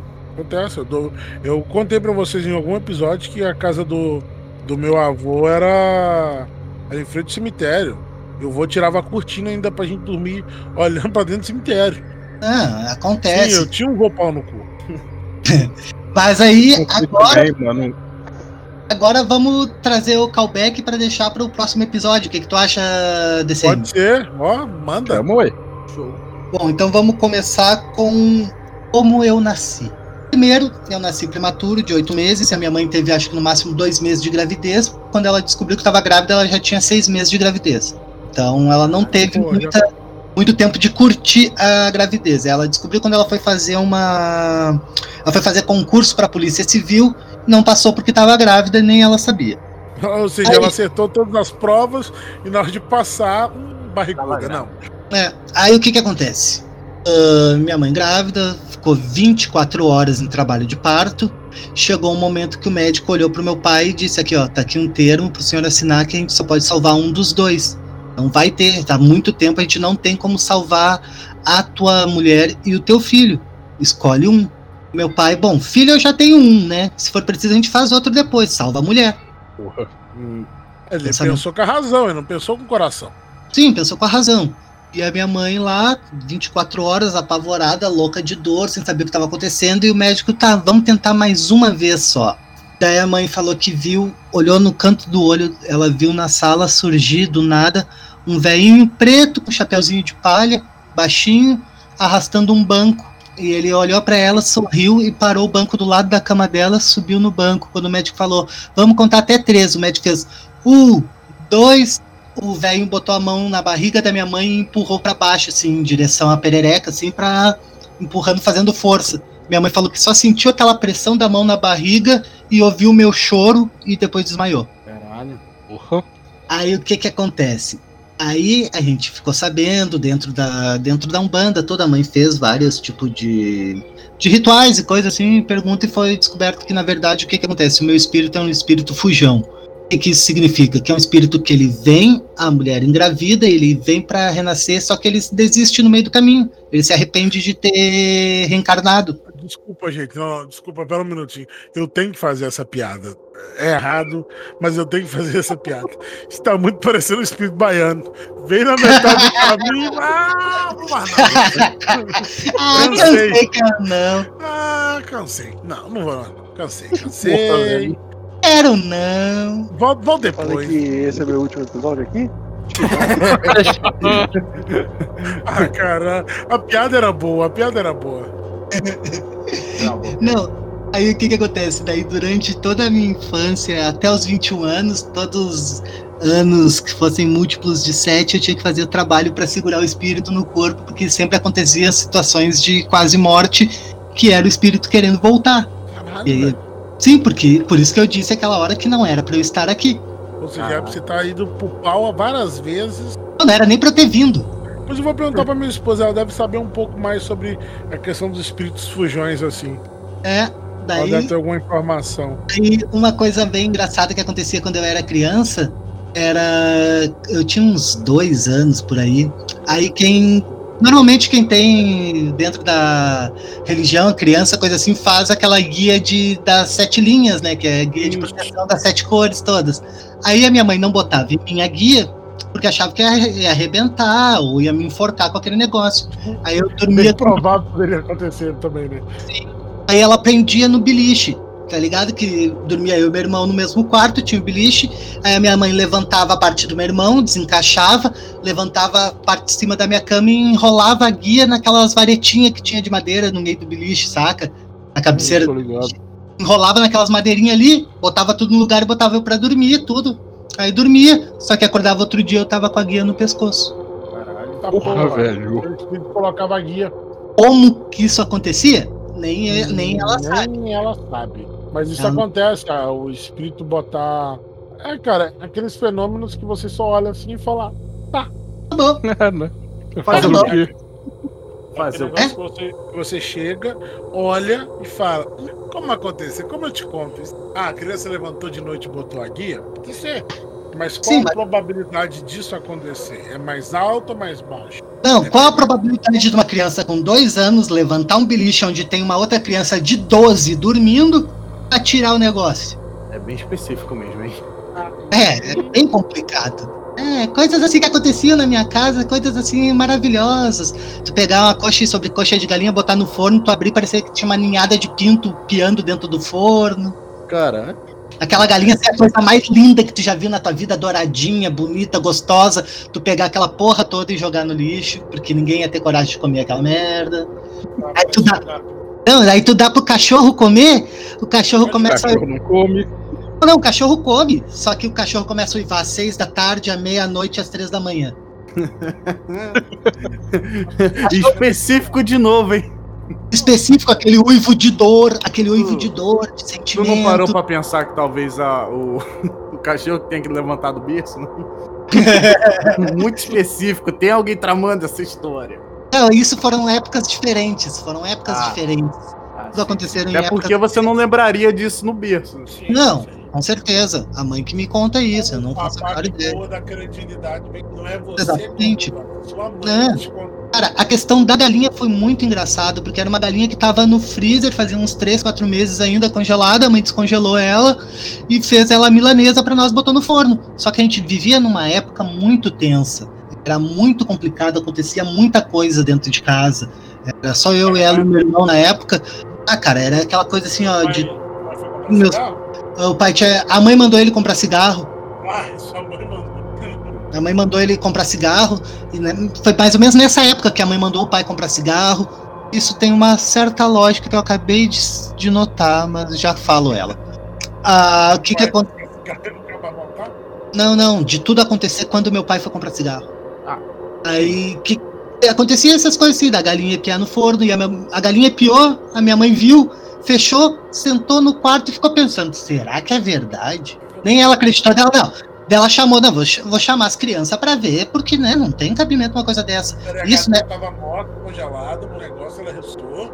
É, não tem condições. E nessa época eu já tinha uns 9 para 10 anos, o meu irmão tinha, tinha 19, 20 anos, então Deixa não tem. fazer um disclaimer rapidinho. Amor, sabe alguma coisa muito novo? né? O Alan, anda às 24 horas, teve que parar provavelmente um preto velho pra ajudar. Bom. Então diz pra ela que foi o pai Joaquim. O pai Joaquim. É, ela sabe quem é. E ela falou que é, mesmo que você falou, tem que fazer uma troca de 7, 7 anos. É exatamente o que eu fiz. tá? Múltiplos de 7 até os 21 anos. É, Ela tá me contando que ela já pegou um caso. é, acontece. Mano, até agora eu não sabia nem que isso existia. Eu sabia de só a ponta do iceberg.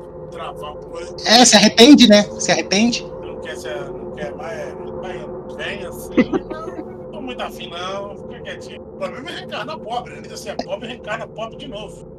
Porra, aí é foda, né, velho? Porra, aí é foda. Cara- Abre o olho assim, olha, hospital, cama ruim, cadê pobre de novo? Cara, vocês. ah, em- tipo, se vocês pudessem escolher, tivesse assim, plena certeza entre reencarnar ou nunca mais existir, qual escolheriam? É, Nunca mais existir? Ou E- e reencarnar? reencarnar. Ou reencarnar. Eu reencarnava, foda-se. Reencarnar, velho. Tô aqui é pra me fuder mesmo. Que isso, cara. Eu acho que eu nunca mais existiria. Eu, eu reencarnar, eu acho, tipo, a não existir, acabar. É Eu legal. acho que essa vida fica assim. ela Não, fica não-. Não existiria nada, não teria nem a busca do sentido, porque você não existiria, tá ligado? Epa, você acabou, morreu, acabou tudo. É uma Isso. vida fraca, é uma vida, tipo. Vazia. Ética, ética, Sem não- noção. ah, sem noção. Ética, não tá ligado? Não tem por que ser. Não, tipo, ó, ó, tirando isso aqui, você morreu e você tem a oportunidade de escolher pra voltar é, em outra pessoa aleatória ou acabou tudo, não Sempre tem. Acabou sempre tudo. Não, não, não, não. já- Acabou. Não, eu tô dando, tô dando a hipótese. Se você pudesse escolher entre nada, É, então, essa é a minha escolha, velho. eu vou. Eu não, eu não, eu não queria. Sério, mesmo. Se fosse pra Cara, escolher. Cara, te falar, mano. De todos o céu e o inferno que tem, eu não tenho medo. Pode, qualquer um tá certo. Pode ser os vikings que tá certo, pode ser os índios, os judeus, crente, tanto faz. Céu ou inferno, tanto faz mais ou menos. Agora te falar, o único que eu tenho medo mesmo é o dos ateus. De morrer acabou, não tem nada. Esse é o que eu gosto. Esse não é Meu cérebro, mano, meu cérebro não compreende. Tipo, deixar de existir. Deixar Cara, de. Eu não consigo processar isso. Sei lá se existe céu e inferno pra mim, é tudo aqui mesmo. Olha, cara, a questão. O meu céu pode ser o teu inferno. Justamente. Mas aí que tá. Eu olho assim, tipo, cara, o céu do. Será que só o será que Cara, só o céu? Só tem um céu que eu não queria. Só tem um céu que eu não queria, que é do muçulmano, porque, porra, aguentar uma virgem já é foda, imagina 72. Cara, é, não foi convidativo, Equador. Tu não tem nem rola pra tudo isso, bicho. Sabe que eu- eu- eu pego sacrifício. Olha só, 70. Dá pra trocar 5 pro cabaré? Eu troco 70 pro cabaré. Com certeza. O cabaré mais fudido, que você mais fuleiro que vocês acham. Até porque as virgens, como são virgens, não vão saber fazer nada. Então você vai ter que ensinar 72 virgens. É isso que eu tô 72. Tem Porra, mano. 72 frutas. Não tem rola pra isso, cara. Não tem, cara. Uma pra. Dar rola pra uma já dá muito trabalho, mas. Imagina. Caralho, mano. Mas então, Cara, bora lá, eu- velho. Aí é vez do Laros de novo, Isso né? gente corta, Esse pedaço Quem imaginou casar? Vou dar no todo dia, lembra quando você era novo? É bait. Esse é o maior bait da história. Esse é o maior bait da história, né, Vitor? Esse é o maior bait. Sabe qual é o pior, Dom? Isso aí é uma piscina de água gelada. Os casados já estão dentro da água, tu olha pro solteiro e diz: vem. Vem que tá triplo. Só vem. Cara, É- isso é uma ilusão, problema é que às vezes não é. É a vida. Cara, é tanta. Que você tá A vida cansado, te cobra, a vida pesa. Ó, eu particularmente, eu, eu a nega velha, um trato. Semana pra Não. semana sagrado. Dom, aqui é todo mundo amigo, Dom. Pô, a minha esposa tá aqui do meu lado, o que, que ela tá? Ela tá aqui com a perna, a perna dela em cima da minha perna. A gente Cara, acredita. Por exemplo, quarta-feira. É quarta, Amanhã não é quarta, amor. é. É sábado, viado. Pra te ver como ele tá tão perdido. Não, Já nega- Sabe que é muitos meus sexuais. Não, fala a verdade. Tu tá contando, Dom, tu tá contando o dia pelo dia que passa o lixeiro aí, né? Não vem. A gente sabe. Ô, Dom, a gente sabe como é que é, a gente te entende, mano. Ô, Dom, o pior não é, o pior é que os- o que engana o cara é os primeiros seis meses. Exatamente. É, mas é o que a gente faz, eu só tenho Mas é. Cara, é que assim, ó, os primeiros seis meses engana o cara. Que é aquela coisa que tu não pode nem se olhar dentro de casa. Tem que carimbar todos os cômodos todo dia. É aquela coisa que não pode nem se ver. É sentir o cheiro do outro pau.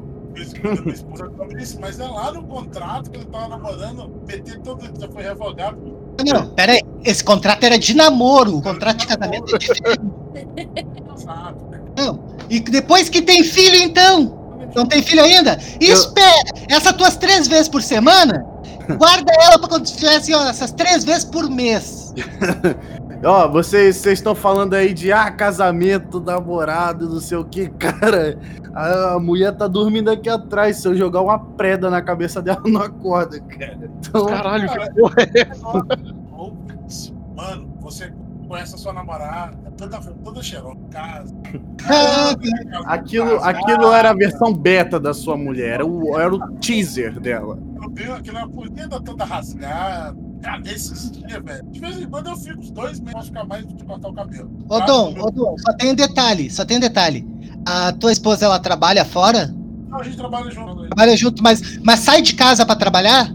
Ela faz as entregas, ela cuida da logística dela. Ela, É. ela, digamos que ela fica umas 4 horas da parte da manhã e mais umas 3 horas na parte da Só pra te entender, faz 10 anos que a minha mulher trabalha dentro de casa. Caralho. anos aí coladinho. Coladinho, do ladinho aqui, um PC do lado do outro. Que fofo. Não, é, é só pra te entender que toda essa situação que tu vai passar agora de andar rasgada, descabelada, assim, Cara, É esse 10 tava- anos.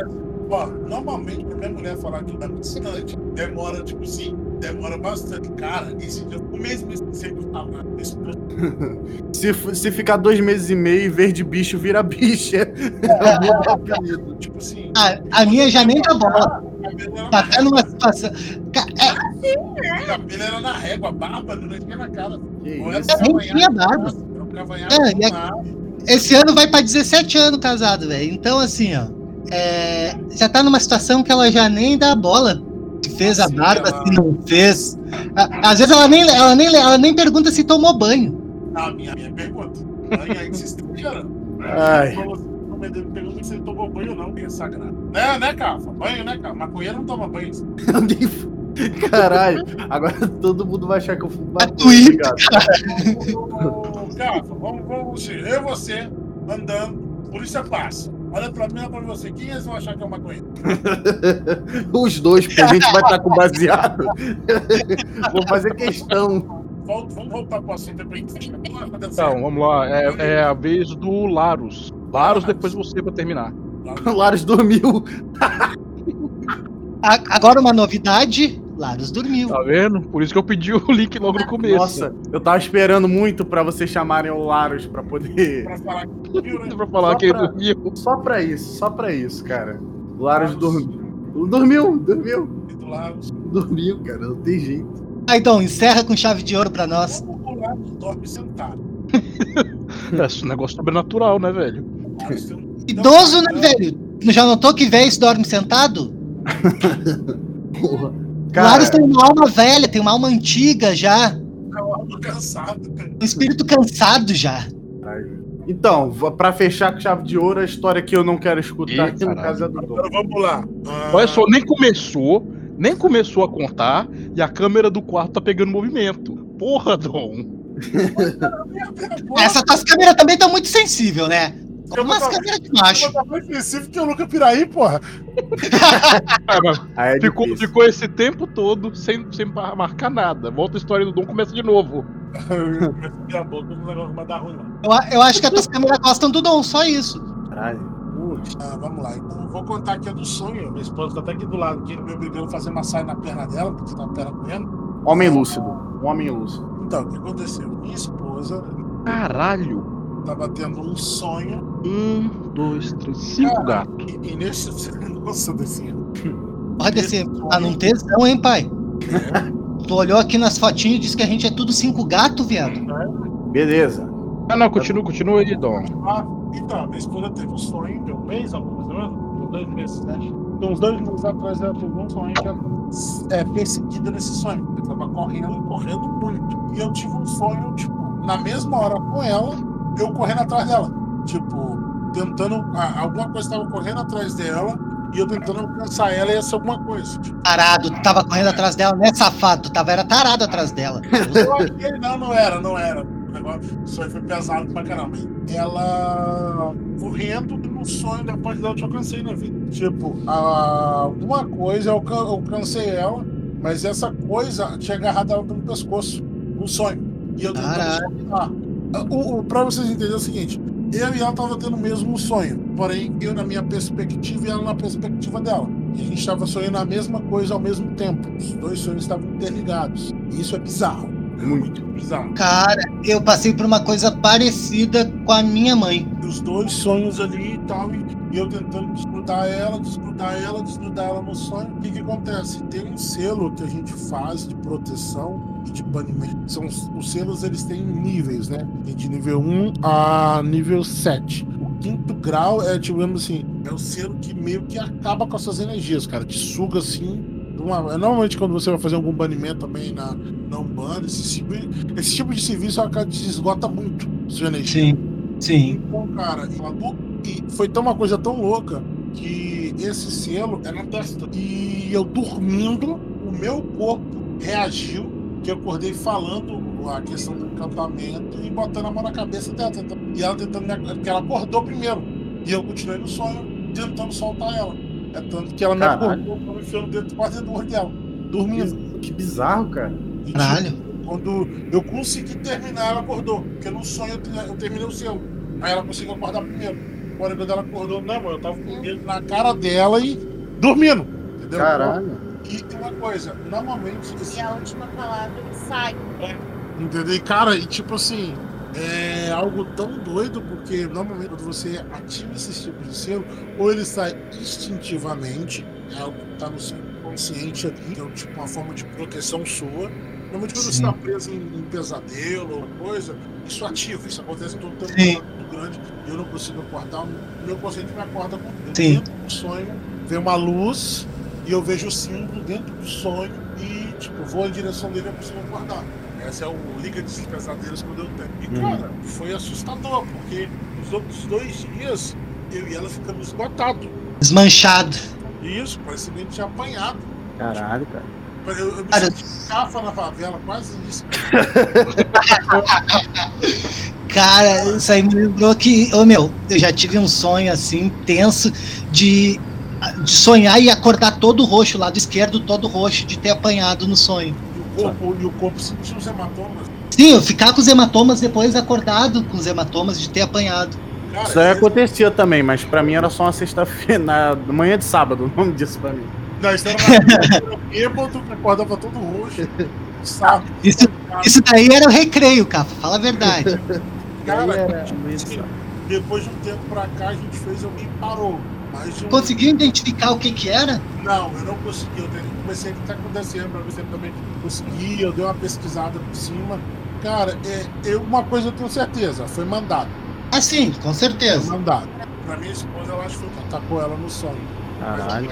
deixar passar. Bom, acho que não. Mas você vê, né? Que Então ela. tá no a- sangue, a- mano. O cara da família de esposa- exorcista. A minha família falou, a minha, a minha esposa falou, parecia que ela poderia ser uma quiumba, que conseguiu passar pela patinha dela. Mas aí é que. É, pois é, vai saber. Um, um evoluído, Não, alguma um- coisa assim. Não, até passa. Passa porque. Tava girando 24 horas no dia. Exatamente. Sim, mas se Exato. vai acontecer alguma coisa ruim, pelo que eu entendo, tipo, ela tá alerta. Sim, Dom. Dom, ela tá alerta, mas tem forças tão fortes quanto ela. Pra poder salvar, não precisava de ti. Porque, Uma coisa dela precisava de tirar daqui. porque pra mim foi assustador. Porque, tipo assim, poucas vezes eu, eu é, aconteceu de eu ficar, tipo, totalmente esgotado, cara. Esgotado assim, tipo, eu dormia a noite inteira e acordar como se eu não tivesse dormido. O dia inteiro sonolento, corpo pesado, entendeu? Esgotado, tipo, vontade de fazer Não. Esgota sim, cara.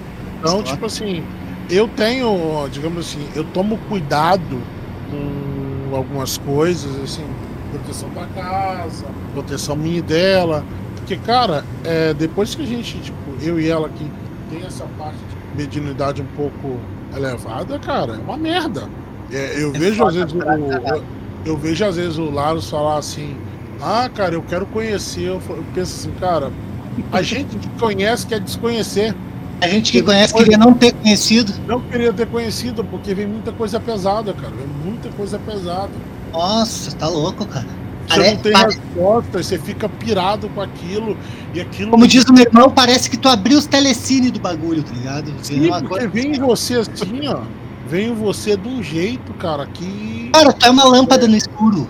Justamente. E lâmpada, né? Todo ser no escuro é atraído para aquela lâmpada. Atra- E, é, tipo, atraído se você não tiver uma proteção boa pra frear isso aí, uma, digamos assim, cada um, lógico, né? Cada um no seu, na sua esfera de do que crê, né? Tu vira um chafariz de espírito, porra. Bom, por eu que, que eu falei? Por que, que eu falei o negócio do fone de ouvido desde os 13, 14 anos? Porque eu vi na volta da minha cama, eu vi pessoas de madrugada e eu ficava brabo, eu xingava, eu brigava. Aí a minha mãe falou: por que, que tu não tenta ajudar? Pergunta o que, que ele quer quando vê alguém que tu pode ajudar. Nossa, mano, pra quê? Cara, É, né? Mas, mas mas, a mas é questão- o, a a questão em si é trabalhar isso pra passar, entendeu? Vai ser só um meio de caminho, vai vir e vai passar. Só que a hora que eu falei, tá bom, vou fazer isso. Tá, e o que que tu quer? Pensa 30 pessoas dentro de uma sala falando ao mesmo tempo na tua cabeça. Sim, é assustador, pô. Porque a sua mediunidade é de ouvir. Pra mim é das mais assustadoras. Ouvir Não, é ainda você É que tá, eu vejo, eu escuto, eu sinto, eu sinto o cheiro, tudo é normal, Sim. tudo pra mim é tranquilo, porque desde muito pequeno que acontece É, isso. você Então, acabou crescendo, mas o- pra mim o ouvir é mais aterrorizante do que ver. é aterrorizante porque assim, ó, é aquele som ensurde- ensurdecedor, porque tu sabe que não tem som, que tá silêncio. A casa tá em silêncio, o som tá dentro tudo da em sua cabeça. silêncio, tá tudo na minha cabeça. Aí o que, que eu aprendi a fazer? Eu gritava de madrugada, chega, vão embora, e começava a gritar e acordava todo mundo. Daí o que, que eu fiz? Fone de ouvido, resolvi o problema. Resolveu o problema. Fone de ouvido, um hino tocando, Ah, gente, que eu vou ter que dormir essa noite. boa, de boa, um hino tocando, né? Porque. Ainda mais que na, era na época do punk ali, era Ramones, botava Ramones no. Falei, ó, bem faceirinho, vamos dormir ouvindo Ramones. Então, cara, ah, teve uma também aqui rapidinho, tá dentro desse assunto. A, eu tava na, é, sempre que eu tava namorando ainda. Eu tava fazendo uns prédios pra MRV. E, cara, minha esposa me ligou, na época ainda minha namorada, eu falei assim, amor, tô com um pressentimento ruim, se cuida. Aí eu falei, eu pensei, "Psh, tô aqui, se cuida, tô dentro de um bloco de prédio. Eu falei assim, pensei comigo, tem que dar uma merda gigante pra acontecer alguma coisa aqui, né? Cara, eu fui conferir uma, uma coluna pronta assim, onde o rabozinho assim, iam aplicar textura. E, cara, um- como se fosse um pano, né? Um, uma, é tipo, ele não é, ele não é um papelão. Ele é quase um, um tecido que é colocado no chão pra tinta, pra massa cair, pra não sujar o piso. Sim, sim, Cara, uma lona. Eu não botei, eu não botei, não, não, é- não chega a ser uma lona. Ele é mais um pano. Sim, pequeno. sim. Cara, eu não botei o. Eu tava na escada, não tinha os parapeitos ainda, porque os parapeitos era tudo. Tinha só as madeiras, né, ali só cercando pra falar, tô aqui. Cara, eu não botei o pé da escada dentro do buraco do ralo, sentando, Oh, e subi. Eu subi a escada tombou. Eu caí do oitavo andar. Cara, Tombou assim, ela deu uma sambada no reflexo. Aí depois eu liguei pra ela e falei, então, você, você quase ficou viúva antes da hora. Porque não tinha, não tinha lugar pra me escorar. Era descer direto. Aí eu esse aqui é, da- esse parei, aqui é dali. dei- parei, dei uma respirada, olhei pro lado, falei, vou trabalhar lá no térreo. Preciso, Boa não preciso ideia. aqui mesmo, não preciso aqui mesmo, vou lá pro terra. Então, tipo assim, às vezes a gente sente alguma coisa assim, mas, cara, é, dá uns cagaços, dá uns cagaços do, Cara, tipo o teu sonho com a tua esposa, assim, eu tive uma coisa com a minha mãe. Eu tinha ali uns 18, 19 anos. Eu tava dormindo na cama da mãe e a mãe costurando no quarto dela, na minha frente, assim, questão de um metro de distância. A mãe sentada costurando na máquina ali e eu dormindo, tirando um sono. E nisso a mãe entrou costurando, a mãe entrou num transe tava fazendo um trabalho para Oxalá no meio do campo, numa mata. E quando ela riou o trabalho, assim que terminou, ela olhou para trás e veio um leão. Surgiu um leão atrás dela. E quando ela olhou assim, ela se assustou com aquilo e o leão rugiu. Quando o leão rugiu, eu tava deitado na cama dela, só fiz aquele. Aquele barulho estranho. Tanto que eu fiz aquele barulho, ué, mas que coisa estranha. Virei pro lado e continuei dormindo. Quando a mãe ouviu o leão rugindo e eu ao mesmo tempo, ela voltou, olhou pra mim, o que, que foi isso? Eu meio que acordei, mãe, coisa estranha, esse barulho saindo de dentro, sei lá. Só saiu, só abri a boca e saiu um barulho. Não foi nada que, ah, foi um arroto, ou foi. Não, eu abri a boca, saiu o barulho, eu virei pro lado e continuei dormindo. Nossa, mano, que. é Ai, eu me sinto cada vez mais bosta. Cada vez que eu venho gravar aqui, porque tudo que eu conto é mó family friendly. Você vem com essa história que eu fico, né? Ainda bem que eu vou dormir com alguém hoje. Ai, meu Deus. Não, cara, é, isso Cafa, Cafa, aí, não fica com é medo, café cara. pequeno, cara. Esse café é pequeno. Não fica com medo que eu ainda não contei a história de alguém que veio da sétima catatumba pra entrar dentro de casa. Não, não, não, não. Eu vou ter Não, que. Minha avó tá no ué. varal, eu vou tirar minha avó Eu aqui. que eu não contei pra ele. Vou tirar- Ah, ela tá certo, tá certo. Não, cara, tipo assim. E eu vou contar mais um aqui, pra nós encerrar, já que ficou só nós mesmo. Cara, essa aqui eu Bora, tinha. foda-se. Essa foi na época É que eu. de humano. É, é, essa foi uma época que eu tava bem mais envolvido. Tipo, na época eu falei, eu não vou namorar, eu vou. Eu falei assim, pô, eu vou virar um eremitão. Doido da estudar tudo, ler tudo, pegar informação de tudo. Eu quero, falei, eu quero virar. Porque eu sempre tive na minha cabeça, pô, eu vou virar um magão ocultista fudido, sabe? Aqueles. Fudidaço. Invocar Fireball.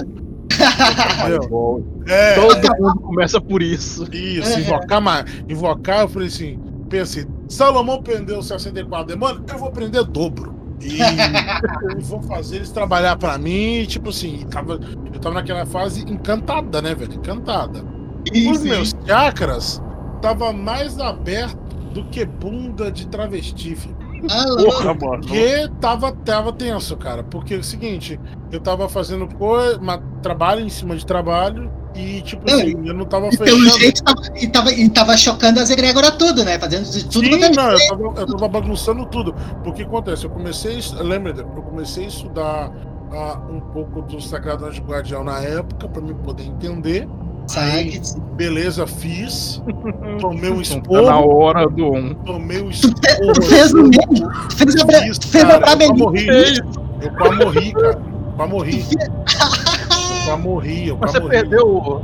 Ô, Alan, você não lembra que a gente, eu, eu e o Larus começamos a mandar quando o Dom tava no grupo do Laranjada ainda? A gente ficava mandando foto Tá de na anjo, hora. escrito não tá Eu na hora. mandei. Era isso. Porque é o seguinte, eu tomei um puta do esporro, porque eu fiz. Caralho, viado, Bramelim do nada. Eu fiz. É, ué. É, eu, eu, eu fiz o. não, Eu fiz não o. te culpo, não é o único. Não te culpo, não é o único. Não, sim. Beleza, eu falei, pô, eu vou fazer, tô pronto. Aí foi o, o período, né, de comer fruta, usar roupa leve, bela, tudo bonitinho. Aí vim e tomei uma pirocada. Uma pirocada. Imagina.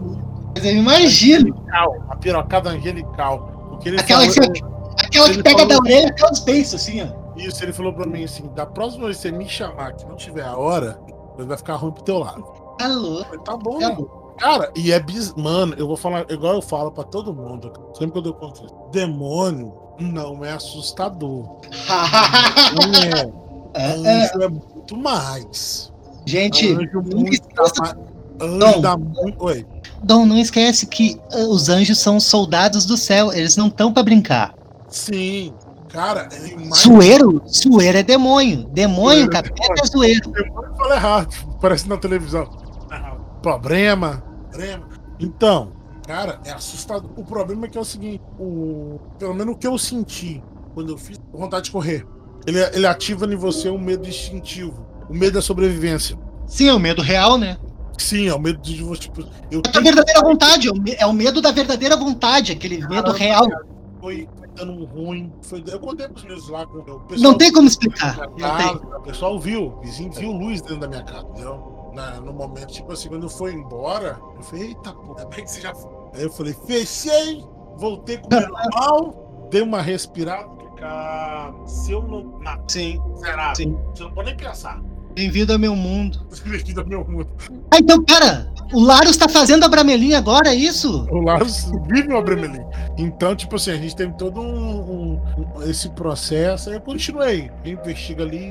Aí eu comecei a cuidar, aprender a fazer os ciclos da Sephiroth, da árvore da vida. Fui fazer. Sim, Mas aí já é parte da cabala, já. Isso, tu quer a cabala direitinho, montei, olhei, aí estudei um pouco, eu queria ver, entender um pouco sobre é, magia natural, entendeu? Estudando, aí entrei numas enrascadas, entrou numa que a menina foi e não ia voltar mais, fez um plural, caralho. que a menina, a, a menina tava com a gente, mano, ela ficou desacordada um dia. Ai, ai, ai, que merda que vocês Ela fizeram. pagou, cara, ela, ela, digamos, se eu não me engano, ela tava fazendo um ritual pra poder sair do corpo, que ela tava lá, um negócio Ai, doido. Aí Queria transe- transcendental aquele. Como é que é o nome da boca? ela foi e não voltou. Mas, tipo assim, o corpo, amor, a gente ficou com a gente achou que ela tinha morrido. Você pegava o corpo, ela tava gelado. Viagem astral ela tava fazendo? Hã? Ela tava tentando fazer experiência de viagem astral? Não, cara, ela queria fazer uma. Ela queria fazer um. Parece que ela ia contactar um guia que ela tinha, uma esfera. Ah, Tomar no cu. Ela ah, tinha- entendi. Ela queria sair do corpo. Ah, isso aqui. porque- Dia pra ele vir embora. Não, mas ela parece que ela queria conhecer. Ela era Mano. que ela, que ela já ela, ela guiava ela desde a infância. Tá, mas a pergunta é: ela conheceu esse local? Era bonito? Conheceu, conheceu e tipo assim, ela falou pra gente depois que mandou ela voltar. Volta que você vai morrer. Seu Volta que aqui não é teu lugar. Volta, seu... Não, mas eu quero Fala, não, não, tomar no cu, mano. Eu nem viagem astral eu não mexo. eu não Eu tenho um não. cagaço de sair do meu corpo e voltar a ter alguém dentro. De. Aqui. Odon, Odon, eu tenho medo de fazer viagem astral, é de sair quando eu voltar no meu corpo tem uma farmácia São João. Né? Tudo esperando lá dentro. E você queria lá, pô, o menino é tão bom. Descobriu que tem pelo menos 10 personalidades morando dentro dele. Aí É, vai saber né? o que é. Eu só Aí, fiz. não, aí eu tenho, tenho cagaço fiz de viagem astral pra essa merda. Aí a outra vai fazer uma via... vai fazer um negócio com ritual Foi pra ir lá no cinto dos infernos ver o capiroto. Ela foi Tomar Cara, que a gente chama. Foi Eu fiz. ela foi foi translagar isso. Ela foi- Ela foi levado. Cara, ela, tipo assim, sério, ela tava assim, branca. Mano, ela não respirava. E o medo que ela não respirava. O corpo tava. Pegava assim, o corpo dela tava enrijecendo. Foi assim. Aí ela falou: vamos levar no médico, normal. Eu falei, cara, eu vejo isso aqui escondendo na rua. Não vai dar. Eu não consigo. Sim, o negão sai com a mina morta no colo, tu acha o quê? As pernas dela não dobravam mais. O estava enrijecendo. Aí nós só falando, puta que pariu, vai morrer, a gente tem que falar com alguém, o desespero batendo. E do nada ela fez. E água, me dá água, me dá água, me dá água. Desceu, me dá água. Aí demos água pra ela, eu falei, filha. Aí eu não queria voltar. Eu falei, você ia fuder com a gente se eu não voltasse? Queria voltar. Eu voltar. Pô, então o lugar, o lugar, era, o lugar era bom, então. negócio, né? tipo, ela, o lugar, um lugar bem bonito que ela tava, que tinha outra, outros seres ali também. Ela falou que viu seres diferentes, não só forma humanoide, ela viu outros tipos de seres. E cara, legal, interessante, mas não faz isso mais não. Faz, se você for fazer, faz isso com você em casa, com seus amigos. E, e ele falou, não, não posso fazer. Ele se eu fizer, eu não vou precisar pra tentar, pra abrir pra ela entrar. Eu acho que ele era algum chefe de alguma coisa, de- daquela esfera, entendeu? Comandava, ou ele comandava aquela esfera para poder deixar a pessoa entrar, né? Porque é complicado. Quando você faz esse tipo de coisa, você atravessa os céus. Normalmente, é, histórias e alguns céus. Você chegar nas colônias, tinha um céu, cada de céu, precisa ali. Você não precisava encontrar. É por o Sagrado. Você sabe o de coisa que eu tive que fazer para vir aqui? Obrigado. Ele falou, eu vim obrigado. Eu não vim porque eu quis vir, porque, ó, você me contactou, pessoa boa de coração puro. Eu vim porque você me puxou. Porque, para quem não sabe, a maioria das vezes o, a questão do Sagrado Anjo Guardião, ele é puxado pra terra. Ele é invocado na Esse que é o problema que a galera não tá ligada. Eles acham que tu tá pedindo, que tu tá chamando. Não, não é assim. Você tá puxando, você tá obrigando ele. E ele já vem puto. Vem putaço. Sim, porque você tá puxando ele. É, não é igual quando vocês estão na para receber. Eles estão É. preparados pra, pra vir. Exato. Exatamente. Não, Anjo é a mesma coisa que tá aqui conversando, tá o anjo Gabriel conversando com o Pedro, e repente ele é sugado. Ele é obrigado a descer todos os céus, até onde porque tem uma palavra, uma palavra mágica que é a invocação. Ela é tão interessante que você prepara o teu corpo, porque assim, se o seu corpo não tiver no formato correto, não tiver com todas as etapas, deu seu tempo. Só perdeu seu tempo. Mas se tiver com todas as tarefas, conforme está descrito, aí ele é obrigado a vir. Pistola. Eu, normalmente, o correto é mais uma apressada. Vem para nós trocar uma ideia. Você faz pra você, Maria. Diga-me. É louco, viado. Cara, eu acho que eu nunca tive tanta informação assim sobrenatural de uma vez só. Você só a pontinha do iceberg do que acontece. Não, é impossível isso ser a ponta do iceberg, porque. A gente nem arranhou nem a estrutura. Não, tu não arranhou em nada. Isso aqui foi, Experiência boba. Foi coisa pouca de várias, várias áreas diferentes. Isso que foi a questão. Então só arranhou superfície de várias áreas. Beleza, então próximo episódio sobre produção musical. Pra dar uma quebrada, né? Pra O outro, o outro só pilotar caminhão, o outro vai ser como dormir no podcast e atrapalhar. Todo mundo vai transar. Como, eu vou fazer um como ganhar dinheiro na internet vendendo. putaço, mas a voz dele não tá saindo. Cara, tá saindo. O Larus voltou, cara, ressuscitou. Não, mas tipo assim, é, pulou minha história. Mas você não dormiu, porra? não, É, cara, ué. mas eu não tinha história mais não. Eu acho que desde que eu você me contou, tô igual ele também. Meus casos tudo acabou. velho. Por que você não conta aquela história, Laros, que tu tava no podcast e tu apagou do nada? Essa é boa pra caramba. Cara, mas acontece sempre. Né? Eu, antes de eu gravar, eu como alguma coisa e isso, né? Fica meio. A galera, eu vou ter que ir lá agora, que eu tenho que dar atenção pro meu filho agora. Puta merda. Acabou também, dá seu adeus aí, Alan. Dá sua Bom, valeu, gurizada. Obrigado por ter chamado aí. Adorei participar. Tava, foi muito instrutivo e divertido também, por que não? Até peço, Cafa, olha bem pra tua, pra tua namorada, ver se é ela mesmo que tá deitada antes de dormir. Só, só uma dica. Só uma dica. Mas Cara, eu tô olhando, eu tô olhando daqui, ela parece estar mais velha, eu tô com medo, gente. Vê se ela não é a velhinha corredora do Naruto. Dessa véia que acelera. Véia- A véia, a véia é o João Dória, acelera. Não, mas é isso aí, galera. Valeu mesmo. Ó, Obrigado, cara. O papo foi muito E é isso aí. E pode chamar pra próxima que tamo junto. Beleza, valeu, Alan. Valeu. Valeu. E agora na sua parte se, se despedir também, né, gente? É, vai despedindo aí. Então, muito, muito agradecido você que escutou até agora. Você aí que tá ouvindo. O Dom falou, ensinou, explicou, contou, desenhou, ele fez tudo. Então, espero que você tenha saído daqui pelo menos o mínimo instruído ou pelo menos borrado pelas Cagado. coisas obscenas que foram ditas aqui hoje. Muito obrigado. Também escute o Briga no Parquinho, que é o podcast que não é tão sério. Isso aqui não foi tão sério quanto deveria ser, porém o Briga no Parquinho é. É, é o supra-sumo da bosta total. Então, muito obrigado por ter me chamado aqui para participar, embora eu não seja um convidado, eu seja participante, mas do mesmo jeito. Obrigado por serem meus amigos, então. eu deixo, eu deixo a palavra aí para o Dom. Cara, foi obrigado por participarem desse episódio. Foi interessante. Aprendemos muita coisa, demos risadas. Vamos dormir bonito. o Natal Dormir? Eu não eu nem vou, eu vou fazer uma pizza ali pra eu comer, vou acordar a mulher, tá louco. Que isso. Vou pedir pra, pra ela me abraçar e dormir. Eu vou com, com o dedo do- no meu ânus pra me acalentar. Poder. Mas foi muito bom, gente. Valeu. Valeu pelo papo. Foi instrutivo. Nos divertimos bastante. Soubemos mais um pouco da, da religiosidade de cada um tem a sua visão da parte comum até a parte religiosa. Foi muito divertido. Espero que Vai ter com certeza e. É, Laro Sural Talk, seus adeus aí, que você tem a dizer depois de tirar um belo do cochilo. Cara, eu não sei como é que o tempo cortou, mas eu ouvi quase todas as histórias.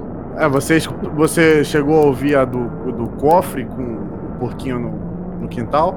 Não, eu vi. Eu vi só até o nascimento do Alan. Teve, Teve a do, do funkeiro encapetado, do porquinho no quintal com o cofre. As melhores você perdeu lá. Que. Sério, juro pra você. Não, Você eu- escuta. É, você vai escutar, vai escutar depois quando sair. Queria agradecer aí é, e fazer um- contar uma parada aqui que pode ser que hoje seja meu último caos, que eu contei todos os meus já. Só se aparecer algo novo, aí eu vou contar. Mas caos meu, cara, já acabou tudo. Eu vou ficar só de ouvinte, cara. Mas vou continuar participando, dependendo das, dos convites, da, da galera que me causa, cara. É, Comigo foi só, eu já contei todos, cara. E muito obrigado aí pela mais um convite aí, tá com vocês. Ah, para, nunca é um convite, não tem como gravar sem você, Deus Koala. E pra finalizar Não. aqui, DCMD, o nosso E- querido e- host, deu, Deus a Deus. Mas primeiro, vamos, vamos testar aqui. Ô, Lucas, você tá aí ainda? Não, não, o Lucas saiu, cara. Eu tô vendo ele aqui ainda, só tá mutado. Ué. Ah, é verdade, é verdade. Saiu. Eu acredito que saiu. Então, vamos pela ideia que ele, que ele tá mutado porque ele também dormiu. Deixar aqui meu adeus. Não vou dormir essa noite. Porque além dessas histórias maravilhosas, eu tô sozinho em casa, que minha esposa saiu de viagem. Só volto semana que vem. Final da semana que vem, na verdade. Vai ser sete dias só eu nessa porra. Pode levar um travesti. Se vo- Ah. ó, ó, não pode baixar o nível, Dom. Você me deu esporro, não pode baixar o Porra, nível. velho. Ah, cara, mas essa foi a, a, a deixa perfeita, pô. Foi, foi aquela piada pra subir os créditos, né? Todo mundo sair feliz. Ó, é. E, e- Então é isso. Ah, mas eu tenho que dizer aqui, né? Que continua ouvindo essa porra, escuta o Briga no Parquinho. Igual o Laros, acabou meus causos.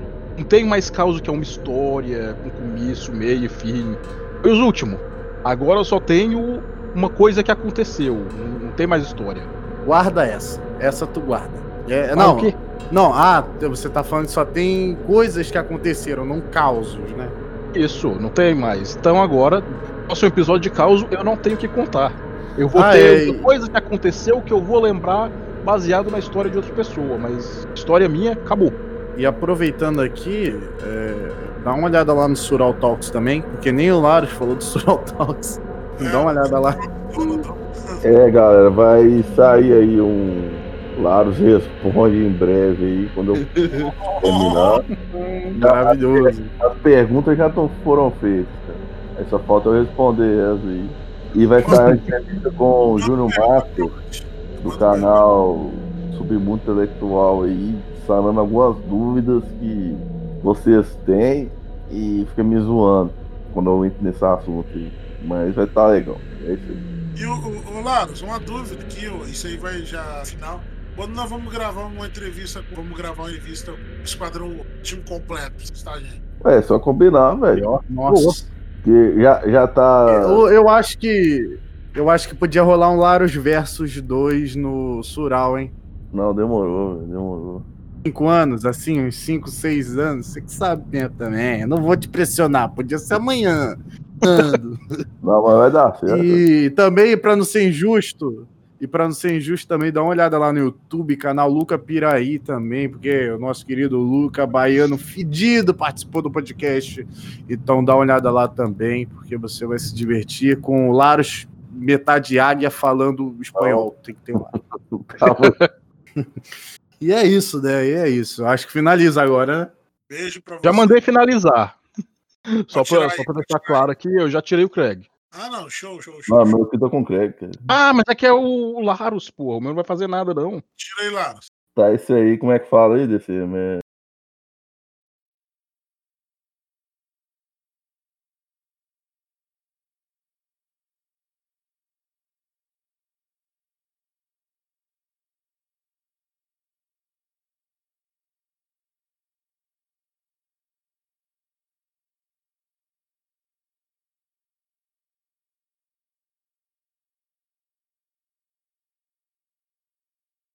Tá Porra, fudido, mano, tá falando pro Dom colocar, velho. fudido, vamos, parceiro. Cadê? Coloca o pau aí também. Botar o pau. Tá o quê? Oi, oi, hein? Pau, porra. Hã? Bora, Dom, boi, põe pau. Bota o pau e mostra quem é cara. Como que é? Pareceu até aquele episódio de Todo Mundo Deu o Cris, tá ligado? Então, Cris, você o manda quê? o pau, mas dentro. só, no O PV, né, gente? Ah, é um prazer estar gravando com o Alan, cara. A gente vai gravar Esquadrão, né? É, esquadrão de caos, velho. Beleza. Posso ué. contar qualquer tipo de história? Cara, Cara, desde que tem alguma coisa meio que sobre. Não sendo muito escatológico, tá de boas. É de medo. Tá, Ah, então Sobrenatural não necessariamente, mas é de medo. Pode ter um, um medo de, tipo, eu ser quase morto por É. coisas Sim. não sobrenaturais. pode ser- Não, peraí. Não, mas isso aí é terça-feira no Rio de Janeiro. É por isso que eu É. eu lembrei agora que eu não contei até hoje a história do Gleicinho à prova de bala. Então essa vai ser a minha segunda. Eu só quero que o DCM conte uma história dele de caminhoneiro, cara. Não, eu vou Só isso que eu peço. uma coisa com vocês aqui. Eu me orgulho demais de ser amigo do DCM. E o DCM tem os melhores títulos, cara. Os amigos, velho. O Gleicinho à prova de bala? Tem, gravinhamento já é um nome muito bom. Aí tu vai ver desgraçamento, é, é, coro, que é corongamento. não sei, ele tem uma maneira de falar as coisas, de. Sabe? É Não, um jeitinho. Só sei que eu, a primeira vez que eu conversei com o DCM, É eu falei, opa, tudo bem? Aí ele, aí eu chamei de senhor DCM, né? Aí ele, Caralho. do nada, eu só escuto um. A desgraça do caralho, essa filha da puta, não sei o que. Eu, que isso, que isso, Essa cara? desgraça do caralho aqui, esse. Desgraça do caralho, esses caras não fazem porra nenhuma direito. Eu, que isso, gente? Vocês falam isso porque a primeira vez que eu falei com o DCM, a gente conversou, contou a história, a mulher dele quebrou o pau nele, quebrou o notebook, Ah, é, quebrou ele, explodiu o notebook. Com taco de beisebol, foi foda. Caralho, velho. desmanchou o notebook e o DCM num taco de beisebol no meio da gravação. Vocês acham que isso aí é assim? Caralho, velho. Isso é o DCM. Falando, o negócio, o negócio amaldiçoado faz tempo. Cadê? Bora lá, cadê o pau? assim. Bota o pau aí. Cara, eu queria ver, eu quebrei a cadeira, isso vai dar uma merda. Bora lá. Pior que agora eu vou ter que cortar o começo, né? Se o Larus dormir, a gente se fudeu. Vamos perder o episódio. Tom, Tom, Tom, Tô, acordado, velho. Se Se o Larus não E no dormir, final? E no final, Larus? e na hora de dormir, e na hora Tom, Não apago, não, velho. Tom, Eu Tom, tô gente, acordado. se o Não, não dormir, se o Sério, Larus não dormir, não é Já manda o ele. link, Eu não vou dormir, não. Tom, pelo amor de Deus. Pergunta. O Não, dorme que pariu, velho. no Eu tô, eu tô Tom, eu eu acordado. não sou cara, mas deixa eu apresentar esse episódio. Pelo amor de Deus. Eu tô. Pera eu aí, tô, caralho. Ô, eu tô- Larus. eu tô Larus, já acordado. põe o link falar. aqui, caralho. Fala. Tá bom, Vou apertar no link aqui. O negócio já te deu o link, você já põe. Pronto, já começou. tá bom. é essa aí. Gente, Me dá o link o DCM, Esse tabu lá não foi muito bom, cara. Me, me dá o link aí, o, o link. Tá bom. assim, ó, se, se o Larus dormir, a gente chama o Rodrigo lá do grupo do Laranjada, que o Rodrigo imita igual o Larus, ninguém vai notar. é mesmo. Véi, criou-se É uma figura do Laurus, tá ligado? Tem a versão do Larus aí que eu não tô conhecendo? Eu não vou dormir, não. Sim. Eu- Porra, tem o, tem o Laro Versus, os Larus Versus inteiro. É, a gente tem episódio todo Larus. Três horas, cara. Três horas. Pô, Não, foi uma, tem- foi uma hora que Tá bom, cara. Eu, eu, Até tem que falar pra vocês que no Castbox não, entrei, não entrou, viu, esse episódio do Larus aí. eu, Flávio? É. vai ter que botar lá no episódio lá. Mas não é, não é esquadrão também, né? É parquinho. É parquinho. É. Tá, beleza então. Tá Ah, umas Claro, coisinhas. cadê o link pra nós começar, Como porra? Como o episódio. Eu, pera aí, antes de começar. Bom, agora falando sério. Como o episódio é um episódio mais de tipo. De contar as experiências que tiverem. Filhos da puta, não interrompam. Vou avisar agora. É. Bom, não Não já entendi que história. foi pra mim, tá? Fica quietinho na minha. Tá vendo como que ele é sensível? Tá vendo? Ah, cala a boca, cara. Caralho, tudo você fala de mim nessa porra. Ei, Ó, mandei aqui e vou mandar no zap também. Ah, não, de boa, de boa. Tá dois Vou começar em Lauro, 3, fala tá 2... bom, cara. Porra, mano. Bate palminha pra começar, velho. Sempre dá certo. Aqui bater palminha, mano. Não. Bata palminha pra Nossa, começar. grande É só não cala a boca. Bata a palma aí pra começar. Metrônomo. Se fosse, se fosse cada um gravando Metrônomo? meu, É, precisava- para, para, para. Eles acham que é tá misoginia, né? Não é misoginia, não. então nela melhor, cara. Peraí, pra que metrônomo? Não é música, retardado? É tempo, animal. Pra ter o tempo certo pra entrar. Aí, ó, deu a hora. O que? Não sei, mas deu a hora. É só